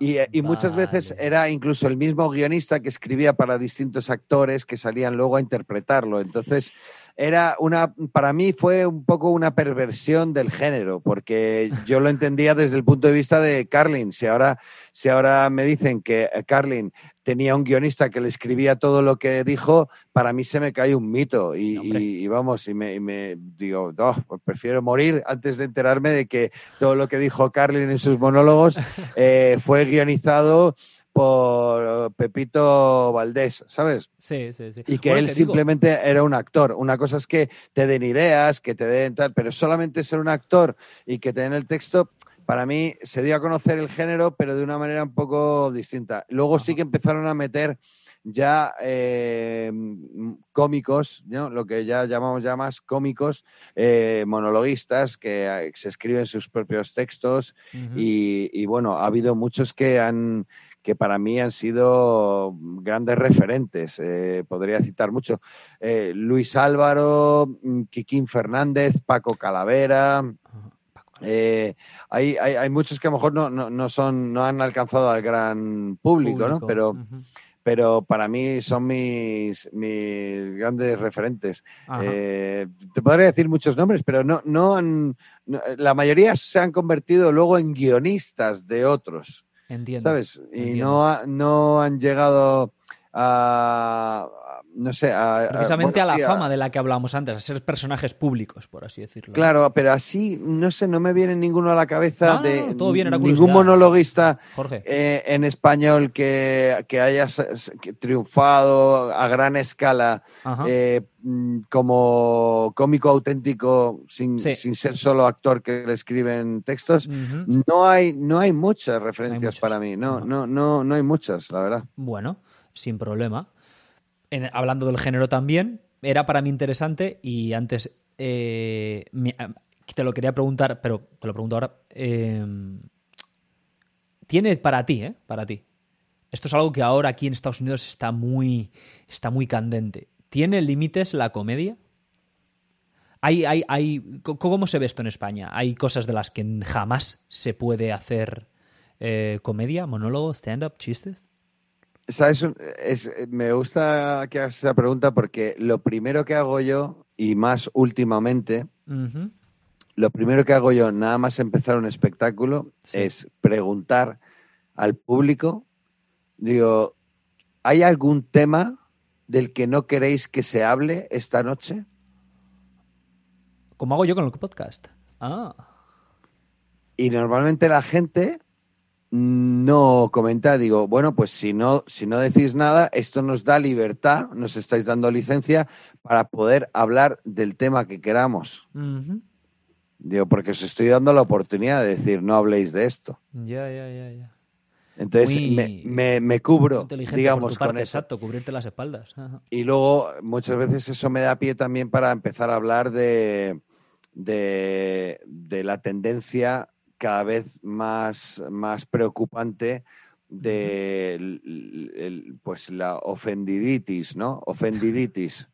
¿no? Que, cada vez más gente se ofende por más cosas, ¿no? Y cada vez más estúpidas, ¿no? Y como como ahora mismo, pues hablábamos, Andrew Dice Clay no puede hacer su material hoy en día porque le llaman machista, le llaman racista, le llaman todo lo que acabe en ista, se lo ponen y, vamos, o sea, se lo lleva, se lo llevan preso, como dicen en Latinoamérica, se lo llevan preso.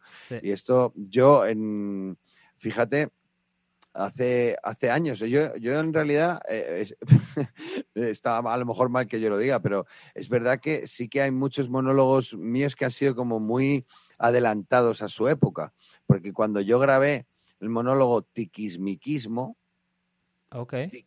Eh, eh, tiquismiquismo para mí hoy es una, ya es una enfermedad grave que, existe, ah. pero eso empezó, era muy incipiente cuando yo lo grabé y hablaba justo de eso, de, de, cómo, cómo, surgía. Y de hecho, eh, el principio del monólogo habló de una situación real que yo le pregunté a, a, mi sobrino en, su cumpleaños por sacar conversación, le pregunté, eh, eh, ¿cuál es el mote más divertido que hay ahora en tu colegio? Y me contestó y me dijo, es que han prohibido los motes. He visto, tu, he visto tu sobre esto. sale, ¿no? ¿Lo has visto por ahí? Sí, sí, sí. Y, le, digo, pero dilo, dilo, cuenta, Es que, es que, no sabían que, estaba anclado, o sea que así es, como está, viene. Es que, es que así es como, es que eh, por eso te digo que está basado todo en la realidad, porque me pasó con mi sobrino de verdad. Y, y, surgió así, ¿no? Y, digo, ¿cómo que han prohibido los motes? ¿Por qué? Dice, porque dicen que podían resultar ofensivos. Y yo le dije, pero si son para eso. Y de ahí, pues tuve la necesidad de hablar de ello, ¿no? Y yo digo, pues lo del gordo, ¿no? Que siempre en todas las pandillas estaba el gordo. O como dices, eh, o gordito, si era muy sensible, ¿no? Si era muy sensible, pues gordi, ¿no? Si era un tono más, más cariñoso. Pero que ahora que no podías decir gordo, pásame la carpeta porque eh, se ofendía y te podía denunciar y ahora tienes que decir, perdona, niño con problemas de nutrición, ¿sabes? Para, para evitar la palabra gordo que puede resultar ofensiva. Pero es que esto se ha convertido en una realidad hoy en día. O sea, yo empecé a... el tema del gordo es delicado, también te lo digo. ¿eh? Yo como niño gordo que sí, no me lo llamaban, pero claro, es que eh, luego, luego hay gente que los que son ahora adultos, ¿no? Pues decidirán, ¿no? Porque es que, claro, a mí me llaman gordo y mírame ahora, con bulimia, ¿no? Entonces, claro, cuando te dan estos argumentos, te dejan... Sea como fuere, yo creo que en un ámbito de comedia eh, es comedia, ¿no? ¿no? es la realidad. Entonces, ofenderse, cualquier persona que se ofenda de algo que forma parte de un espectáculo de comedia es que eh, no, tiene, no tiene sentido. Es que no tiene sentido. De hecho, yo eh, cuando, cuando mm, actué en el Gotham Comedy Club, Sí, que, sí que pensé, eh, tenía un poco de miedo, digo, a ver qué voy a decir, porque no sabía los niveles de tolerancia, que había allí respecto a España y tal. Y para mí fue muy grato comprobar que la gente que iba al espectáculo ya asumía que todo lo que pasara en escena eh, pues era parte de un espectáculo y no se lo tenían que tomar de manera al pie de la letra literal. Claro. Yo, por ejemplo, eh, una de las cosas que comenté en el comedy, porque fui pensando en traducir algo que tenía ya escrito en español, traducirlo y hacerlo allí, pero según me acercaba, digo, no, I don't feel like that. Eh, prefiero escribir algo de, lo que, de lo que veo aquí. Y fue nada más llegar al aeropuerto, coger un taxi para ir al centro y en medio del puente eh, empezó a echar humo el motor y paró en todo el medio y, empezó a, quemarse el motor y, digo, madre mía, madre mía, digo, y le vi, y le vi al, al taxista súper tranquilo, como esto suele pasar. Y, digo, ostras, digo, ahora entiendo por qué en los billetes pone, en vuestros billetes pone eso de In God We Trust, ¿no? Digo, porque, porque os, debe pasar de todo aquí. Entonces empezaba un poco eh, con ese rollo, el, monólogo. Y, vi, y vi que realmente eh, la gente toleraba, toleraba muy bien, ¿sabes? Y además tolera más. Eh, por ejemplo, pues eso, si es un gordo hablando de gordos, no tiene lo mismo que ver. Si es, si es, yo, yo he, perdido, si ves los vídeos de Comedy Central, yo he llegado a perder. Estás más, estás más fuerte, sí. Tenía, yo llegué a tener hasta 30 kilos más de lo que tengo ahora. O sea, yo oficialmente era un gordo. Entonces yo tenía chistes de gordo.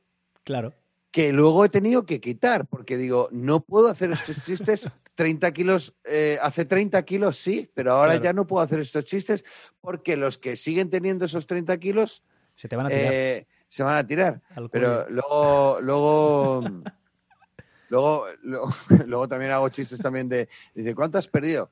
Digo, digo pues, eh, digo, en, en los últimos 10 años perdí 30 kilos Digo, pero luego el año pasado perdí 75 o así. Y dice, ¿y eso? digo, mm, con el divorcio. O sea, me quité, me quité una parte de mí que pesaba eso, ¿no? Que es la, otra es, muy buen chiste. es muy buen chiste, digo, me río, pero vamos, la gente que nos cancelan. Jorge, que nos cancelan el podcast, mira. Qué grande. Pero bueno, debo decir que también lo digo, lo cuento en el monólogo, que, nos divorciamos ya por presión social, porque ya eh, todo, todo el mundo se empieza, ya está divorciándose, es una, a gran escala. Los divorcios en España son ya a gran escala, hasta el punto que yo lo cuento así, digo, nos divorciamos por presión social, porque ya paseábamos por la calle, la gente nos miraba mal, como diciendo, mira estos que van de parejita, es, ¿a quién se creen que están engañando? Y tuvimos que divorciarnos por, huir de esa presión social. Y luego, al tener dos hijas, pues yo le dije, tú sabes que así ahora nos divorciamos, eh, pues eh, durante el proceso de divorcio vamos a tener que estar más unidos que nunca. ¿no? que, eso, la paradoja, ¿no? Me encanta, me encanta también el humor eh, paradójico. Me encanta, aunque muchas veces no se, no se pillan las paradojas. Hay una cosa que todavía no he contado. Mm. Sí, porque hay una cosa, por ejemplo, que no he contado al público. Se lo he contado a dos, a dos amigos. Uno lo ha pillado y otro no lo ha pillado. Entonces todavía estoy ahí en fase de contárselo a colegas, a ver qué tal, porque yo digo, como decía Buda, eh, no te fíes nunca de las personas desconfiadas, son los peores. Y eso, eso, es una, eh, eso es una paradoja. Es una paradoja. Absurda. Es una paradoja, desde luego. Es una paradoja absurda, porque dices, Buda, o sea, me estás diciendo que desconfíe de las personas desconfiadas y me estás diciendo tú, entonces tú eres desconfiado, entonces desconfío de ti. O sea, es, una, paradoja infinita. se muerde la cola. Buda, céntrate, Buda, céntrate. Pero claro, claro, como citas a Buda, la gente se lo toma en serio y no pilla la paradoja. Entonces, pero hay otras personas que sí, que lo pillan enseguida o que a lo mejor porque me conocen más a mí o lo que sea. Entonces, hay cosas que están en fase de prueba siempre. hasta que. También una cosa, si abres con esto, ¿no? O sea, um, bueno, damas y caballeros, Jorge Sur, abres con esta, pues entonces quizás sí que les puedes pillar frío, ¿no? Pero si ya llevas, ya te puedes, puedes hacer el sándwichito con ella, quizá la puedas no colocar mejor. Pero sí, la verdad es que esas paradojas, eh, yo creo que en la vida hay que buscar, es que yo personalmente, en la vida hay que buscar siempre eh, el lado cómico de las cosas, porque, porque si no, vives muy amargado y a través de la comedia hacer que la gente se replantee ideas preestablecidas. Así es la única manera de evolucionar, eh, replanteándose lo que ya hay. O sea, hubo, tú ten en cuenta que eh, eh, si, si, a mí me gusta mucho también la historia.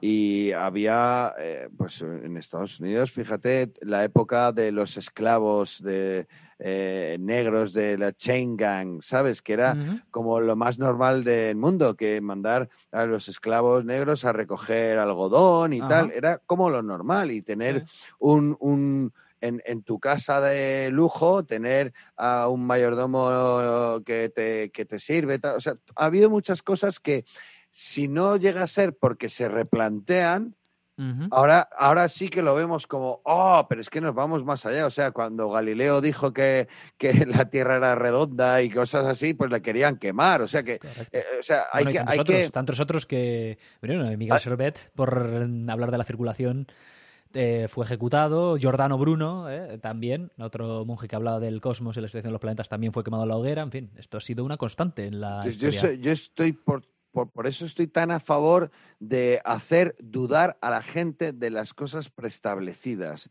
y de lo que te dicen eh, las autoridades establecidas, ¿no? desconfiar de lo que ya hay, de, la, eh, de lo que ya hay tradicionalmente, de tal, porque a lo mejor no lo estamos haciendo bien y no lo sabemos. O sea, ¿quién dice que eh, muchas de las cosas que pasan ahora o que están pasando o qué tal eh, y que se aceptan como válidas no sea absolutamente una aberración visto dentro de 50 años? cierto. porque según cómo evolucione. no, me, no me estarás preparando el terreno para decirme que eres terraplanista, ¿no?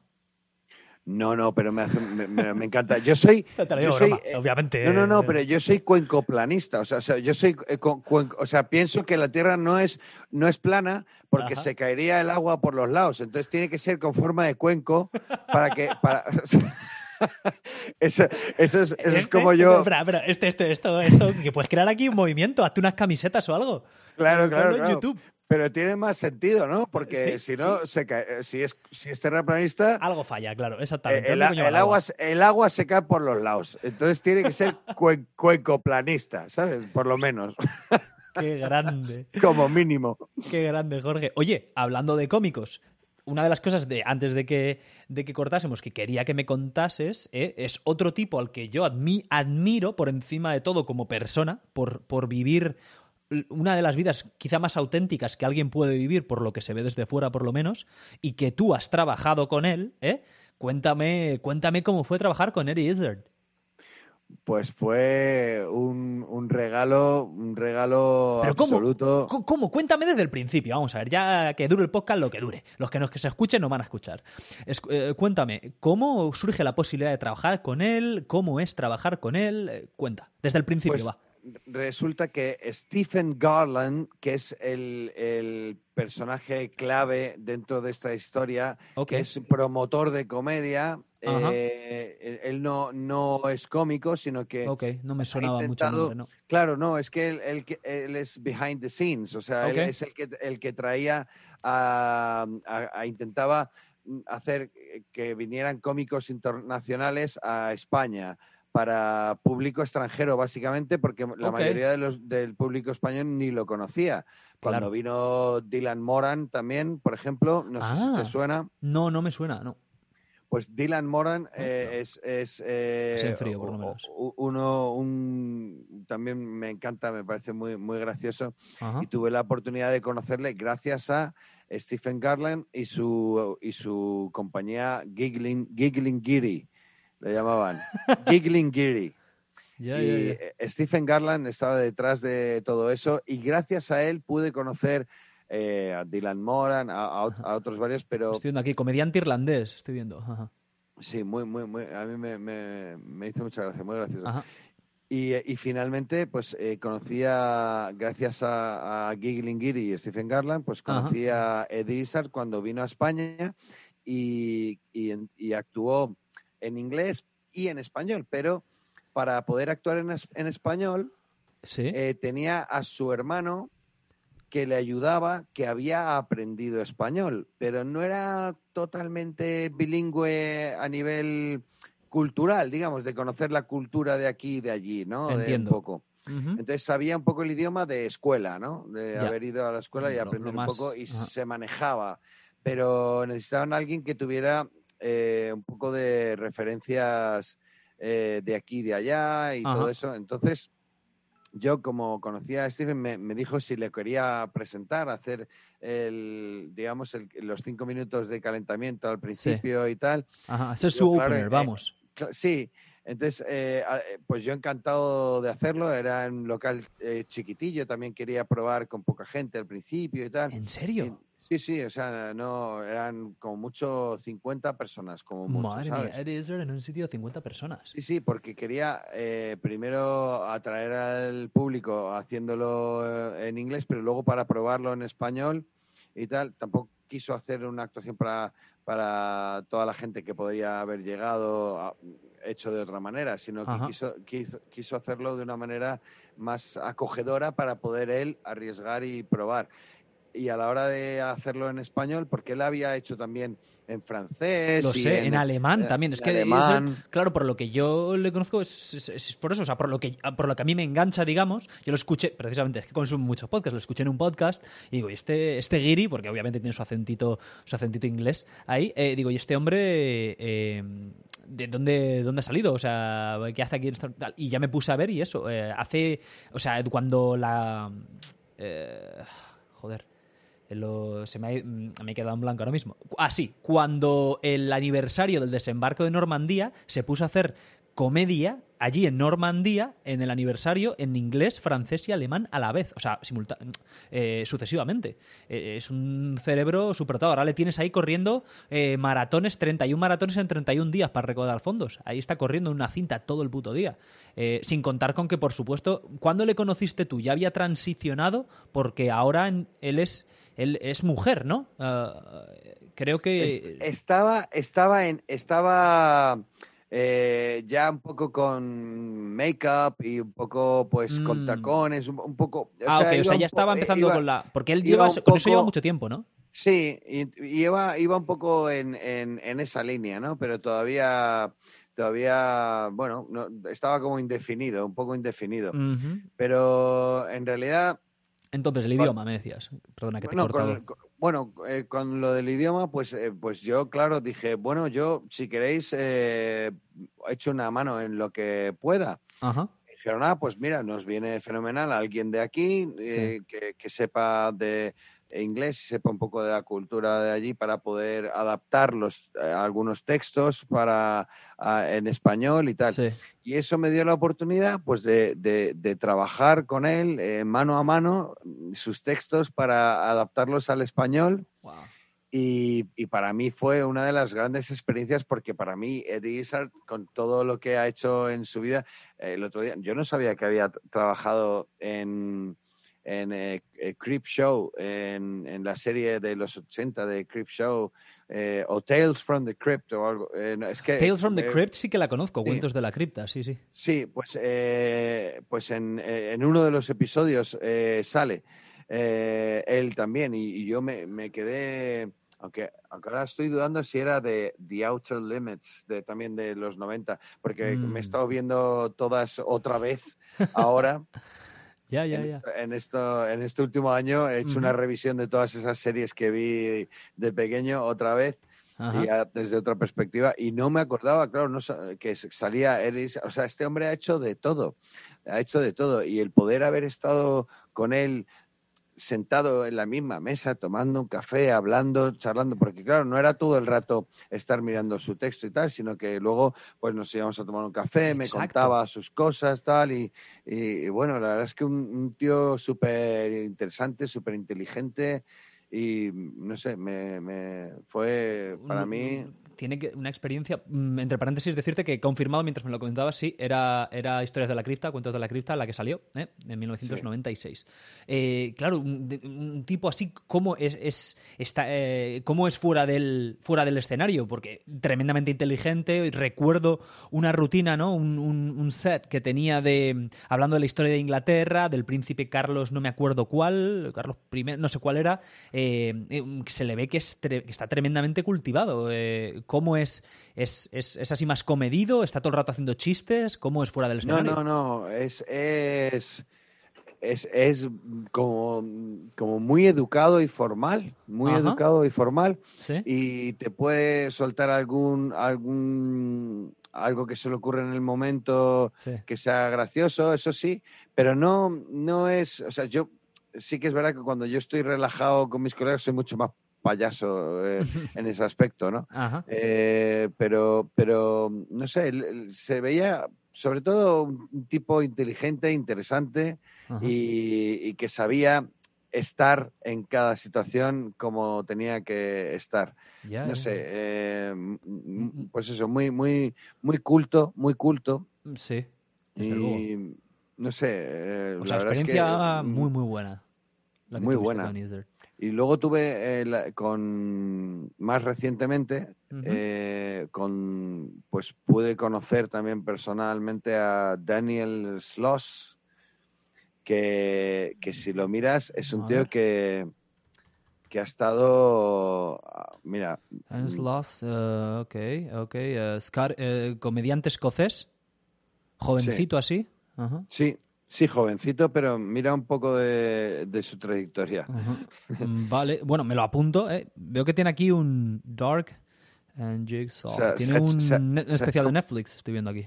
Tiene, tiene varios, no solo, no solo especial en Netflix. Otro de HBO, hostia, que- tiene 30 años nada más, de 1990 Sí, sí, o sea, tú mira, mira la edad que tiene y mira todo lo que ha hecho. Porque, ¿cómo se llama este? Ay, el, el Sí, tiene cuatro especiales, ¿eh? Tiene Conan. O'Brien. Conan O'Brien, Sí, lo lo conozco, Le- por supuesto. Le- pues eh, Conan O'Brien le ha llevado varias llevado ya. veces y le ha apoyado varias, en varios especiales y Sí, o sea, sí, sí. Ha, llegado, si ves su currículum, es impresionante. Y, ah, y él cuenta también en su espectáculo que cómo le apoyaron de pequeño a, a, si quieres ser cómico, pues persíguelo y tal. Y tiene, tiene mucha parte de, de humor negro, Sí. Pero también basado mucho en, en su, en, en su experiencia, ¿no? Por Ajá. ejemplo, cuenta una experiencia suya real, y eh, me permito el lujo de, de contarla, pero él la cuenta en su espectáculo, ¿no? Es Sí. parte de su rutina, pero está basado en su vida real. Tiene, Ajá. tenía una, una hermana que nació con, con varias discapacidades y con varias minusvalías. Sí. Físicamente se le notaba eh, muy perjudicada, digamos, ¿no? Ajá. Y, y entonces él cuenta que, que, una- que cuando él era pequeño, pues eh, fue- iban en el coche y tuvieron un accidente de coche. Y cuando vino alguien a socorrer ¿no? por el accidente, vieron a su hermana y pensaron que había sido por el accidente, no que era así de nacimiento. Sí. Y él fue corriendo a decir, no, no, no, no os preocupéis, eh, ya, ya era así antes del accidente. ¿Sabes? Pero es una situación cómica, o sea, es que es comedia negra, pero es una situación... negra. Pero, pero en realidad es una situación que, que, que él vivió realmente, ¿no? Y que él Y es cuenta más como- cómica porque está basada en hechos reales, digamos. Claro, claro. Entonces, eh, te imaginas al tipo diciendo, intentando tranquilizar a la persona que ha ido a socorrer, diciendo, no, no, no te preocupes, que es que ya era así antes del accidente. O sea, nació así, intentando explicárselo porque le veía con muchas deformidades, ¿no? De, de nacimiento. Entonces, eh, lo, lo piensas y empatizas con eso, ¿no? Y, y aunque, aunque es comedia negra, pero lo hace desde, desde bueno, Su- pues desde su experiencia, su propia experiencia y lo hace además eh, muy, muy hábilmente. eh, cuando se mete en, en estos jardines, lo hace muy hábilmente. Ajá. Y él, por ejemplo, cuando le conocí, Sí. eh, claro, yo le dije, ¿y esto cómo es? ¿Cómo es? Has llegado muy lejos, muy pronto, ¿no? Mm. Muy rápido.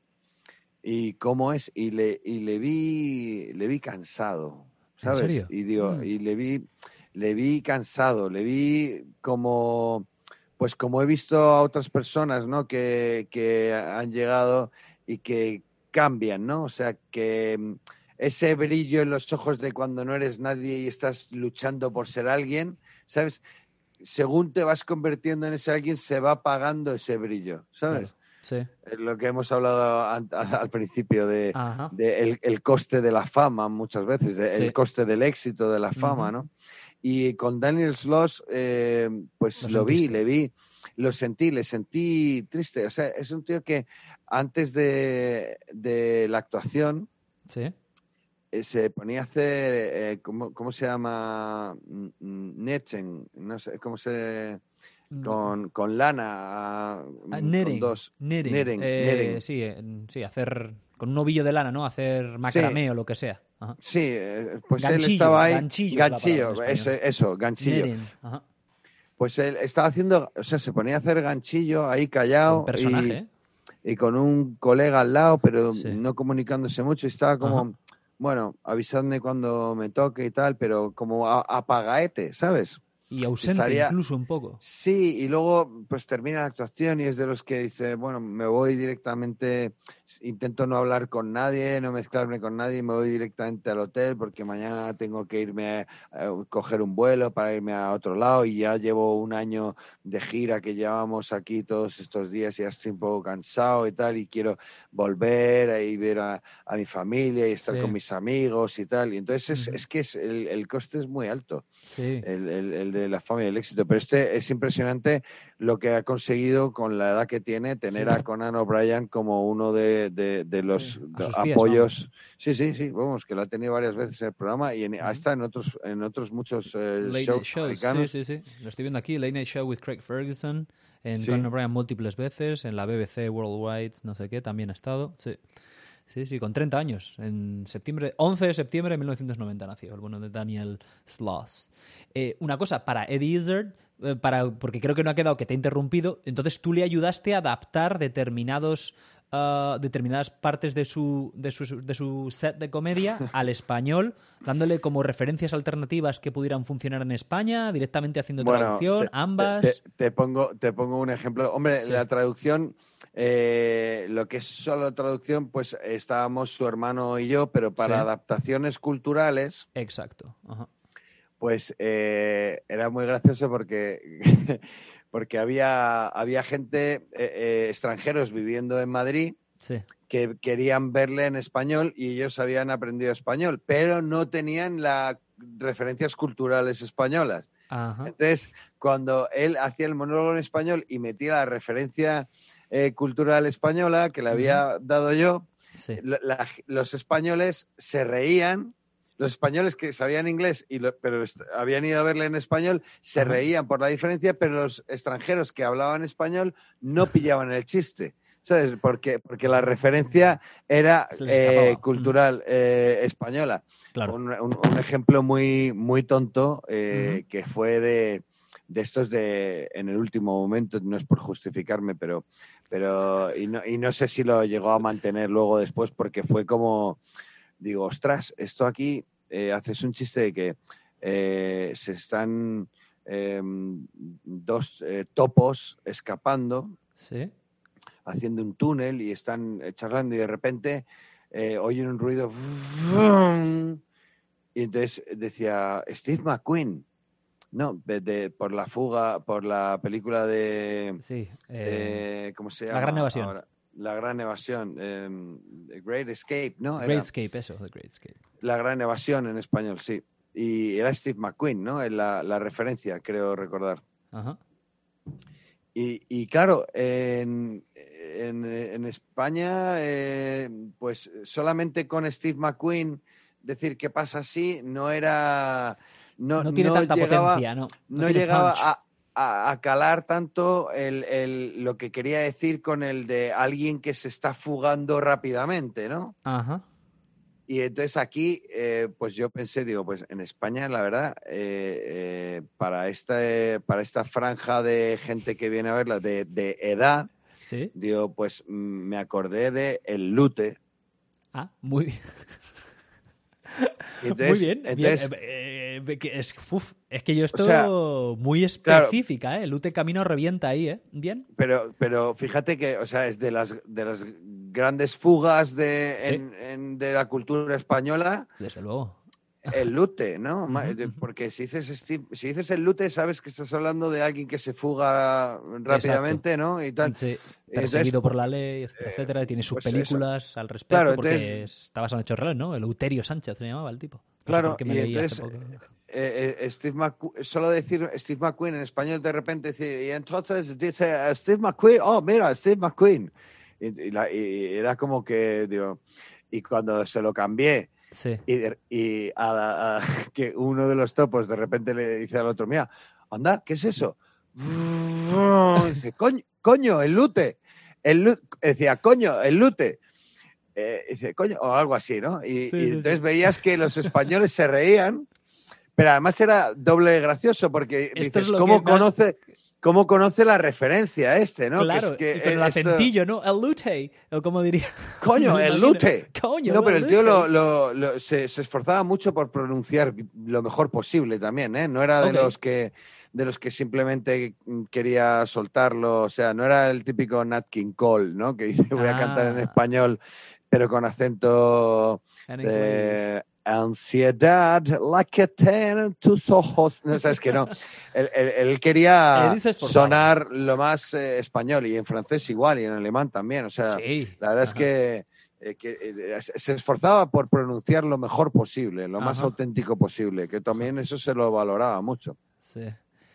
Eh, y que tiene mucho más trabajo y mucho más esfuerzo, además. Claro, eh, claro. Para aquellos que hablamos otro idioma, ¿no? Y que también intentamos siempre o tenemos esa cosa de querer mejorar, desde luego, referencia total. Ahí le tienes ahora corriendo maratones. para recaudar, no sé ni para qué recauda, sinceramente, porque lo ha hecho ya varias veces esto. hablando, de acentos, ¿por qué?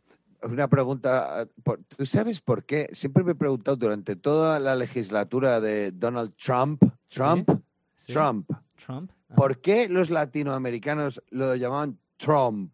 Trump. Trump. Trump. Sí, porque eh, esto, ¿por qué? esto es clasiquísimo. Bueno, es que latinoamericanos en general, pero te diría, sobre todo yo lo he escuchado, los, los mexicanos, ¿eh? por, esta, por esta, digamos, cercanía que tienen con Estados Unidos, hay ahí un, un intercambio cultural brutal. Los todo el. No sé hasta qué punto has estudiado inglés en lo que a adicción se refiere. Yo, al haber estado aquí, a dedicarme al mundo de contar historias o intentarlo, eh, he estudiado con el afán de ser como Eddie Izzard, de hablar lo más neutro posible, lo más americano posible, he estudiado dicción. Entonces hay un sonido que es el, el uh de Trump, Trump, uh. Eso los uh, mexicanos, la gente que, que, vive sobre todo en el sur de Estados Unidos, lo traducen por O. Entonces dicen, dicen Trump, dicen troca o troc, cuando quieren decir truck, camión, eh, todo lo que suena, porque eh, tú piensas que en, en español hay cinco vocales y cinco sonidos. En inglés hay cinco vocales y dependiendo del autor, del teórico, entre 15 y 19. Entonces, en la cabeza del hispanohablante, en su momento, todo lo que no sea una A o una E, como es Trump, técnicamente está más cerca de la O que de la U. ¿Sí? Entonces ellos dicen, ellos tiran con la O, para adelante, salga el sol por donde salga. Dicen Trump. Porque con Trump, because con Trump is not like that, diría un mexicano, ¿no? Eh, sí, sí, sí, sí. es por eso, pues, es por la falta de sonido en, en, en lengua en lengua castellana o por la, digamos, aberración que es el inglés, que eh, hay una U y te pronuncia una E, y a veces hay una U y te dicen you, y a veces te hay una U y te dicen oh, ¿sabes? Eh, es un, es un cacao el que tienen con los sonidos, con la fonética y la dicción brutal, los jodidos angloparlantes. Pero bueno, eh, se les respeta. A ver, ¿qué vamos a hacer? No sé si habrá alguno oyendo que no se me que no me cancele. No, pero yo la verdad es que eh, me pasa mucho con cantantes eh, en, el mundo de la música, con cantantes que conozco que, que a lo mejor tienen muy buena voz, pero luego van a cantar en inglés y, pronuncian cosas muy mal a la hora de eh, en, inglés y chirría, digo, mm. y siempre le pongo, hago mucho hincapié en decir, no, no, o sea, tienes que pronunciarlo bien de esta manera, fíjate que, hay que decir esta letra, esta nota, y ya les digo algunos truquitos, digo, porque es que, como les digo yo, digo, al, al angloparlante, cuando te está escuchando cantar, un tema en inglés y de repente pronuncias mal esto así, le saca totalmente de la película. Mm, Entonces, eh, les, les, les, rompes el sueño y es como, ah, no, que, es un tío cantando y tal, pero no, no les, no sé, ¿sabes? Como que la expresión que encontré es esa, te saca de la película, ¿no? Sí, sí, sí, se, se, pierde la magia. Es como una tos en el cine. Qué grande. Eh, Jorge, eh, vamos para las dos horas. Yo no sé cuánto tiempo tienes tú. Estoy disfrutando mucho la, la charla, la conversación contigo. Yo eh, estoy sufriendo más por ti por el trabajo de edición. bueno, sí. Que por mí, que yo. Sí, me la estás clavando, sí, es cierto. Pero no, no, no, no, no te preocupes. Ella, no hay, por eso no hay problema. La última pregunta va, te hago, ¿eh? Que me viene a la cabeza esto. Estoy pensando. ¿Cómo ves el futuro, el futuro de la comedia en España? ¿Ves que es el mejor momento ahora? Porque hay muchos, yo lo veo gracias a las redes sociales, todo esto um, se ha expandido mucho más, todo el mundo de um, los monólogos, etcétera. ¿Cómo ves tú el futuro de tu, de tu gremio, de tu rubro? Pues eh, me preocupa que eh, bueno, desde mi punto de vista de cómo me gusta a mí y de dónde viene todo, ¿no? De eh, el hacer que la gente dude con tus eh, propias eh, mm, mm, reflexiones sobre distintos temas importantes de, de la vida, de, de quiénes somos, de dónde venimos, a dónde vamos y todas estas cosas, si estamos haciéndolo bien, si estamos haciéndolo mal. De, o sea, me gusta mucho también eh, la filosofía, la, física cuántica, eh, todo lo que tiene que ver de, de el por qué de las cosas, por qué pasa esto, por qué pasa lo otro, ¿no? creo que es importante, ¿no? Importante preguntarse y seguir preguntándose cosas para evolucionar como, como especie humana, ¿no? De, eh, eh, que el pensamiento evolucione y que las cosas vayan evolucionando, pues eh, creo que es importante ese tipo de comedia. Y eso es lo que me preocupa, que en España se, se, se está diluyendo un poco eh, mi generación de cómicos sí que había más que se preocupaba por transmitir un mensaje, una reflexión, hacer dudar. Y quizá en eh, nuevas generaciones sí que veo más un interés más por eh, la forma que por el fondo. O sea, quieren asegurarse más que haya una risa que, una reflexión. Y, yo mm, creo que que priorizar eso, eh, corren el peligro y muchas veces caen en eso, en que al final, pues sí, eh, han dicho cuatro cosas que nos hemos reído por la circunstancia, pero no son ficciones, no son fruto de cosas que han vivido o reflexionado. Entonces son situaciones que han generado, guionizado para que sea mm. gracioso, pero no hay ninguna reflexión detrás, con, lo cual para mí no, no, me, no me vale, no, no, me vale. Y creo que esa es un poco la tendencia de eh, contar chistes que te ríes en el momento, pero que luego no te acuerdas, porque no te... yo me acuerdo de muchos chistes de, de Carlin, de Bill Hicks, eh, ¿no? Como, como, Bill Hicks, precisamente antes que hablábamos de... Decía, oye, eh, decía, perdona, perdone, perdone, es que eh, yo soy muy católico y usted me ha ofendido con su comentario. Dice, ah, sí, pues perdóneme. Si es usted tan católico, perdóneme, ¿no? ¿Sabes? Y, ese tipo de reflexiones, ¿no? De decir, bueno, o sea, pues ahí tiene, tiene, su, tiene su filosofía detrás, su reflexión y tal. Y es el, tipo de comedia que me gustaría que evolucionase, pero eh, cada vez eh, se está extendiendo más eh, a nivel mundial, creo, incluso el miedo a, lo establecido, a la autoridad establecida y a lo que te dicen que hay que creer y a lo que te dicen que hay que ser y a lo que te dicen que son las cosas y cómo tienen que ser. Y es, eh, ya sé que se ha hablado mucho durante el último año de la novela 1984 de Orwell, es verdad, pero es que eh, a mí que me encanta todos los relatos de ficción y bueno, desde, desde Orwell, Ray Bradbury, pues soy muy fan de, de, las novelas de ficción de, toda la vida y, y veo que, que, es verdad que, que hay muchas cosas que, que, lo planteaban como un futuro donde había un estado para, para policial, este, donde la policía controlaba tus pensamientos y si no pensabas lo que el sistema te decía que tenías que pensar, eh, eh, pues ibas a ser perseguido. Y es un poco la tendencia que veo. Y ante ese miedo repercute en la comedia, en que los cómicos muchos no tienen el valor para decir, bueno, Mm. me arriesgo a hablar de esto, me arriesgo a hablar de lo otro, por miedo a que se me rechace socialmente, me repercuta en el El trabajo, trabajo, tal. claro. Entonces, al final, eh, me da miedo eso, que, que la tendencia sea hacerlo todo según dentro del sistema. Y yo siempre animo a todo el mundo a que, a que sea antisistema. Hay un, Cuidado, cuidado No, con el no, no. término. No, no, lo que pero- te refieres. pero me refiero a... O sea, no que vaya sea- Davos a tirar cócteles Molotov, ¿no? Sea el sistema que sea, siempre cuestionar, cuestionar. cuestionarlo, Es cuestionarlo. Es la única manera de mejorarlo, eh, Jorge. Además mira, de todo lo que has dicho. Es la única manera de Mira, evolucionar, de que las cosas progresen, es cuando hay inicialmente llamados locos que cuestionan todos esos dogmas que existen en la sociedad del momento, sea cual sea. Estoy contigo de acuerdo al 100%. yo- yo he sufrido algo a nivel político en España. Ah, cuéntame. Tú sabes que cuéntame. eh, tradicionalmente, desde, desde que vino la democracia, pues bueno, se establece eh, la derecha y la izquierda, ¿no? Ya en mayor o menor medida, pero digamos que más o menos es derecha e izquierda, ¿no? Por simplificar. Sí. Entonces han ido alternando. Un gobierno de izquierdas, un gobierno de derechas, un gobierno de izquierdas, un gobierno de derecha. Ha habido una alternancia. Sí.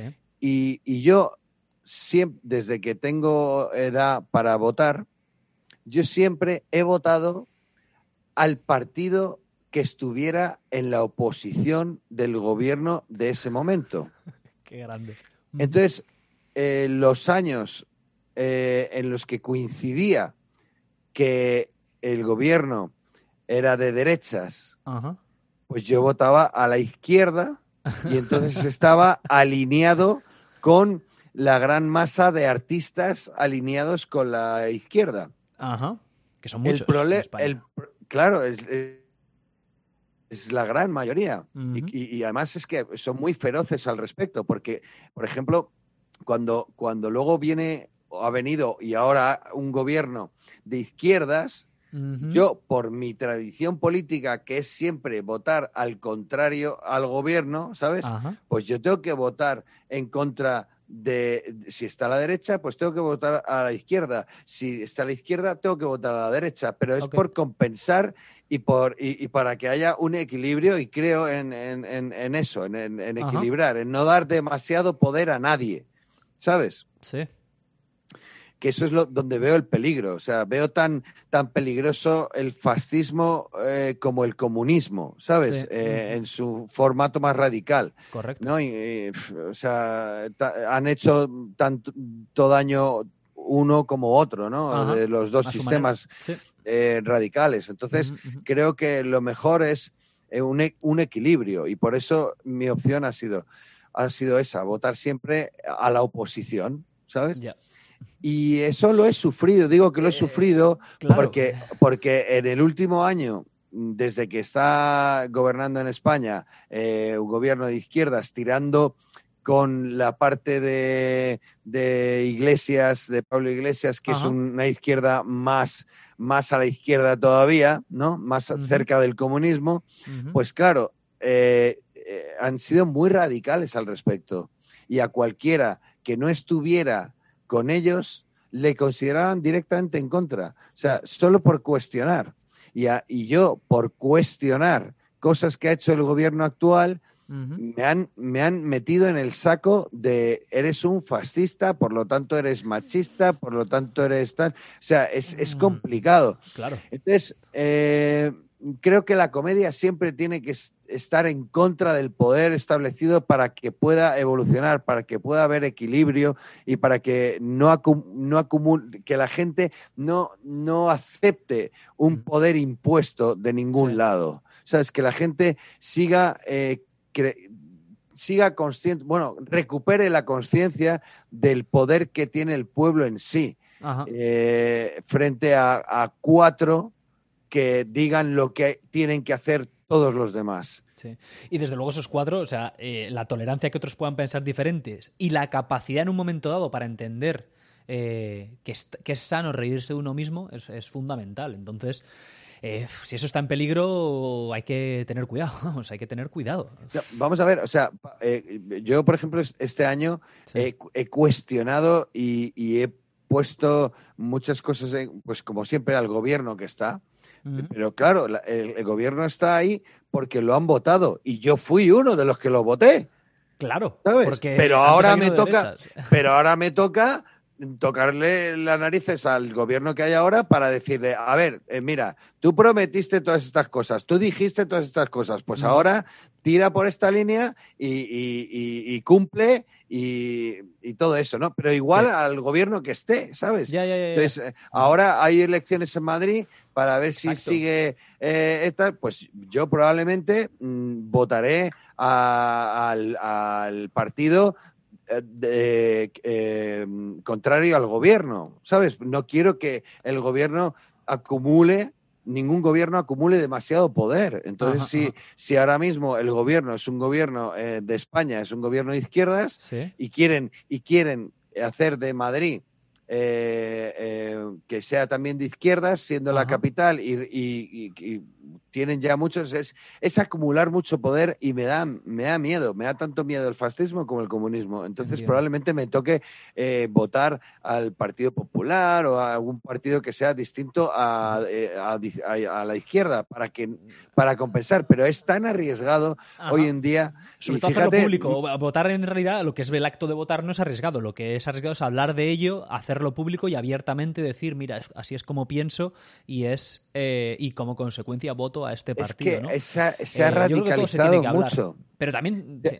Se ha radicalizado mucho. Yeah. Y es, es eh, yo veo muy, muy. Cuando yo le intento explicar esto a, a, la gente, decir, a ver, digo, yo es que no soy ni de izquierdas ni de derechas, soy de la oposición, esté quien esté. Siempre no estaré nunca, por cierto, con la. Esto, ¿eh? Yo soy del partido de la oposición, esté uh -huh. quien esté en el gobierno.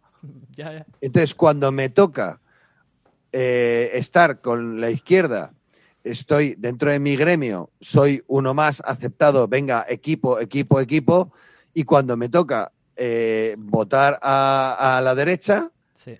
Eh, soy totalmente el enemigo, el enemigo, el enemigo y, y, y, soy un represento un problema y una amenaza para, para sí, me, me, me, me, incluyen dentro de unos sacos que no. El problema, Pero final, es, el problema al final es, son esos sacos, es, es la rigidez que a, en el año 2021 todavía estas estructuras, esta gente que controla o que se hace con el poder, eh, tiene y están sometidos, eh, desde los que están sometidos. Es, es una cosa que eh, es que tiene que evolucionar de alguna manera y quizá la mejor manera de que, estas de que esta gente evolucione, su manera de hacer política evolucione sea el tener una alguien que siempre se está oponiendo a ellos, sea de un lado sea del otro. Eh, pero esa rigidez es que les maniata también muchas veces y les hace que sea un contigo o, con, o sea, conmigo contra mí, ¿no? Que es donde, te, Mira, donde tú, tú eres una tú, víctima. Tú decías, tú decías, yo soy eh, del Atleti, ¿no? Uh -huh, sí. Y, y dices, pues mucha gente, dices, pues mi padre era del Atleti, mi abuelo del Atleti, yo soy del Atleti. Sí. Vale, pues vale, no pasa nada, pero es, pero es un, es un deporte, es fútbol, es diversión, pero con el gobierno no podemos actuar igual, no puedo decir yo soy del PP de toda la vida, yo soy del PSOE de toda la vida, yo soy de este partido del otro de toda la vida, porque van cambiando los políticos, los intereses eh, y todo, entonces es, es absurdo. A mí me, me, encanta una anécdota de, de Albert Einstein, ¿no? Uh -huh. que, que, puso un, un examen ¿Sí? de fin de curso a sus alumnos y empezaron todos aquí como a cuchichear y se acercó ya uno a, al profesor Einstein y le dijo, eh, profesor, digo, no sé si se ha dado cuenta ¿Sí? que el examen, las preguntas son las mismas del examen del año pasado. Uh -huh. Y Albert le respondió, ya, pero han cambiado las respuestas del año pasado a este. Y eso es algo que debería plantearse la gente en, en política y en la vida. ¿sabes? Lo que hoy consideras una respuesta válida, mañana puede ser una absoluta tontería. Sí. O a lo mejor se puede ir más allá y ser más válida todavía. Pero Ujú. cuestiónalo siempre, todo. Ese es mi mensaje.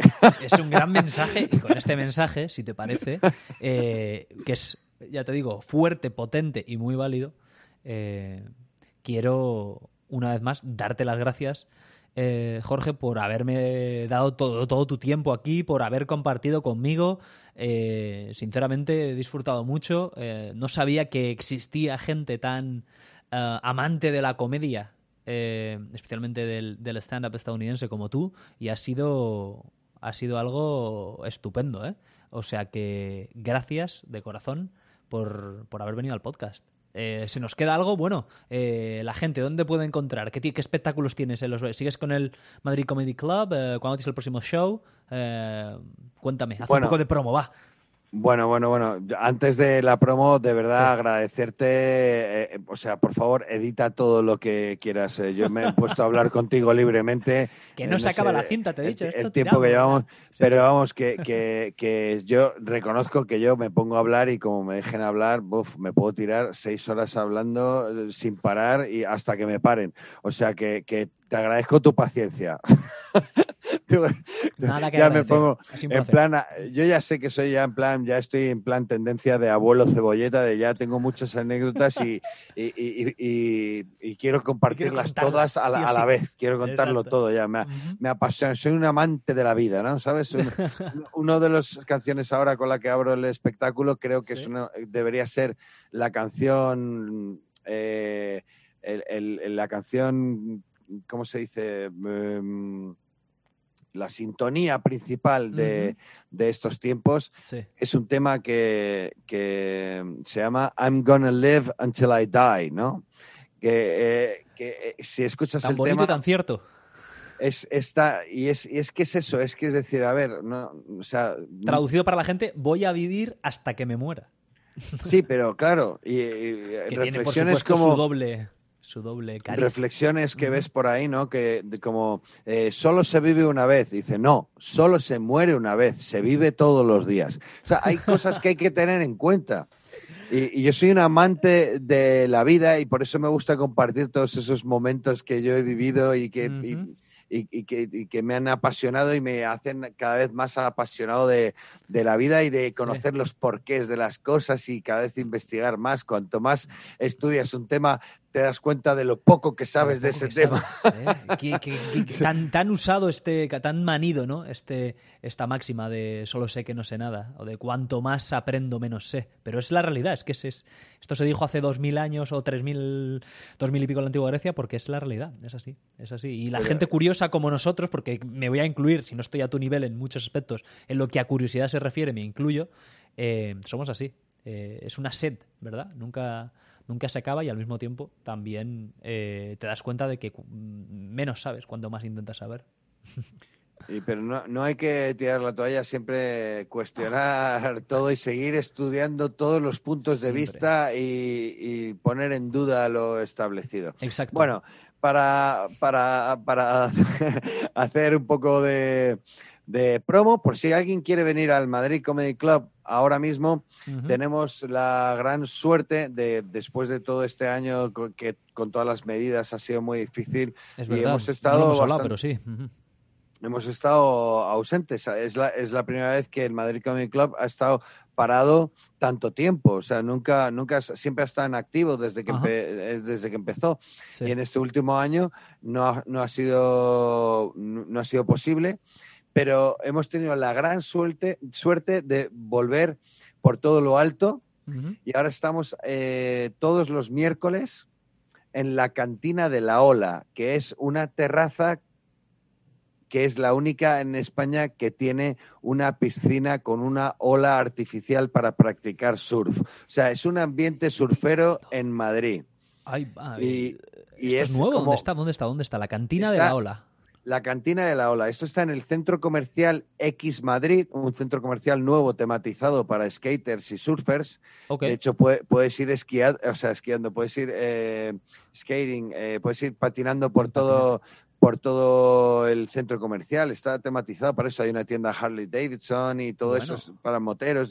Entonces es un ambiente así y, el, y dentro de la cantina de la ola, City Wave Madrid también, City Wave Madrid lo llaman. Sí. Eh, pues eh, actuamos en una terraza que justo tenemos eh, al lado la piscina con la ola artificial, con gente practicando el surf. Es verdad que para la ola cuando empezamos el espectáculo, porque si no haría mucho ruido. Claro. Y, estamos todos los miércoles, desde las 8 de la tarde hasta las 10 de la noche, mezclando música y stand-up comedy. Con artistas invitados, tanto cantantes como cómicos, sobre todo cómicos. Y, todos los miércoles. Y no sé, como referencia, mm, de, bueno, cada semana tenemos varios cómicos sorpresa, solemos hacerlo ah. sorpresa, pero sí que garantizamos que al menos uno de los invitados eh, va a ser alguien que, que probablemente mucha gente conozca por distintos eh, trabajos que ha hecho. Eh, bueno, o sea, que sea uno de los, clásicos más populares, ¿no? De los, sí, de los, más conocidos. De, los que más. A lo mejor la gente no. A lo mejor conoce a, un cómico y que es muy conocido y en lugar de venir ese cómico viene su guionista. Que, es ah. cosas, cosas así, ¿no? Eh, que es el en realidad gracioso de la pareja. No, o sea que hay, hay, hay, un poco de todo, ¿no? O sea, es, pero por lo menos gente, de, gente de gente muy interesante, cierto por lo menos para mí. Sí, sí, sí. Entonces, eh, y luego yo estaré también ahí eh, haciendo las funciones de maestro de ceremonias, cantando, comentando, presentando a los demás cómicos. Y es, fíjate, todos los miércoles de 8 a 10 en la cantina de la Ola, City Wave Madrid, eh, Centro Comercial X Madrid, en Alcorcón. Ahí lo tienes. Y, la, y, la, entrada son 5 euros. Está regalado, regalado, vamos. Es que me parece, vamos, o sea, que no se puede, porque, porque el sitio es, muy chulo. Eh, para este miércoles, ¿Sí? todo, el que, todo el que me llame mencionando tu podcast Oh, lo, meto en la, lo meto en la lista de invitados. Vamos ya. Joder. Eh, ¿Va a ser el próximo? Que hoy estamos grabando el lunes, esto sale el viernes. pues eh, ahí queda dicho. Pero, pero eres la, primera promoción que tenemos en la historia de este podcast. Y el primero de los que se apunten, además, se llevará una camiseta del Madrid Comic Club. Pero bueno, con giveaway incluido. ¡Qué grande! Qué grande. Pues ahí queda dicho entonces, ya sabéis, eh, toda la gente, todos los que seguís aquí por Reale, esto lo vamos a poner, eh, lo pondremos en las redes también. Eh, y bueno, aunque no sea por la amistad, solo ya por el espectáculo, que estará súper chulo y que os partiréis la caja, acercaos si queréis ver comedia, comedia stand-up de la buena en Madrid. lo dicho, Mil gracias. Y oye, y espero que en, en, un futuro te pases otra vez por aquí, ¿no? Hacemos una segunda parte. ¿Te parece? Cuando quieras, o sea, no, yo, ya sabes que, vamos, o sea, sujétame el cubata, como dicen aquí, ¿sabes? Decir que voy para allá, el cubata que voy para allá. Tú, Grande, Jorge. Si, quieres, eh, para otra vez, eh, mm, puedes hacer como preguntas más concretas y me dices, responde y tal. no, no, no, aquí por real es conversación. Hablaremos, la próxima vez que vengas hablaremos de lo que esté pasando en ese momento, que así es como de verdad eh, me gusta a mí llevarlo aquí. Tú tranquilo, que por eso no te preocupes, además, como ya he dicho, no se gasta la cinta, aquí hablamos el tiempo que va a falta. Eh, pues nada, Jorge, nos veremos entonces. Eh, cuando vaya para Madrid, por supuesto, iré, iré a ver el espectáculo, estamos en contacto. Y nada, voy a despedirme de la gente, si te parece. Vale. Como siempre decimos, llevad cuidado tronquetes y nos vemos en el próximo Pod Reale.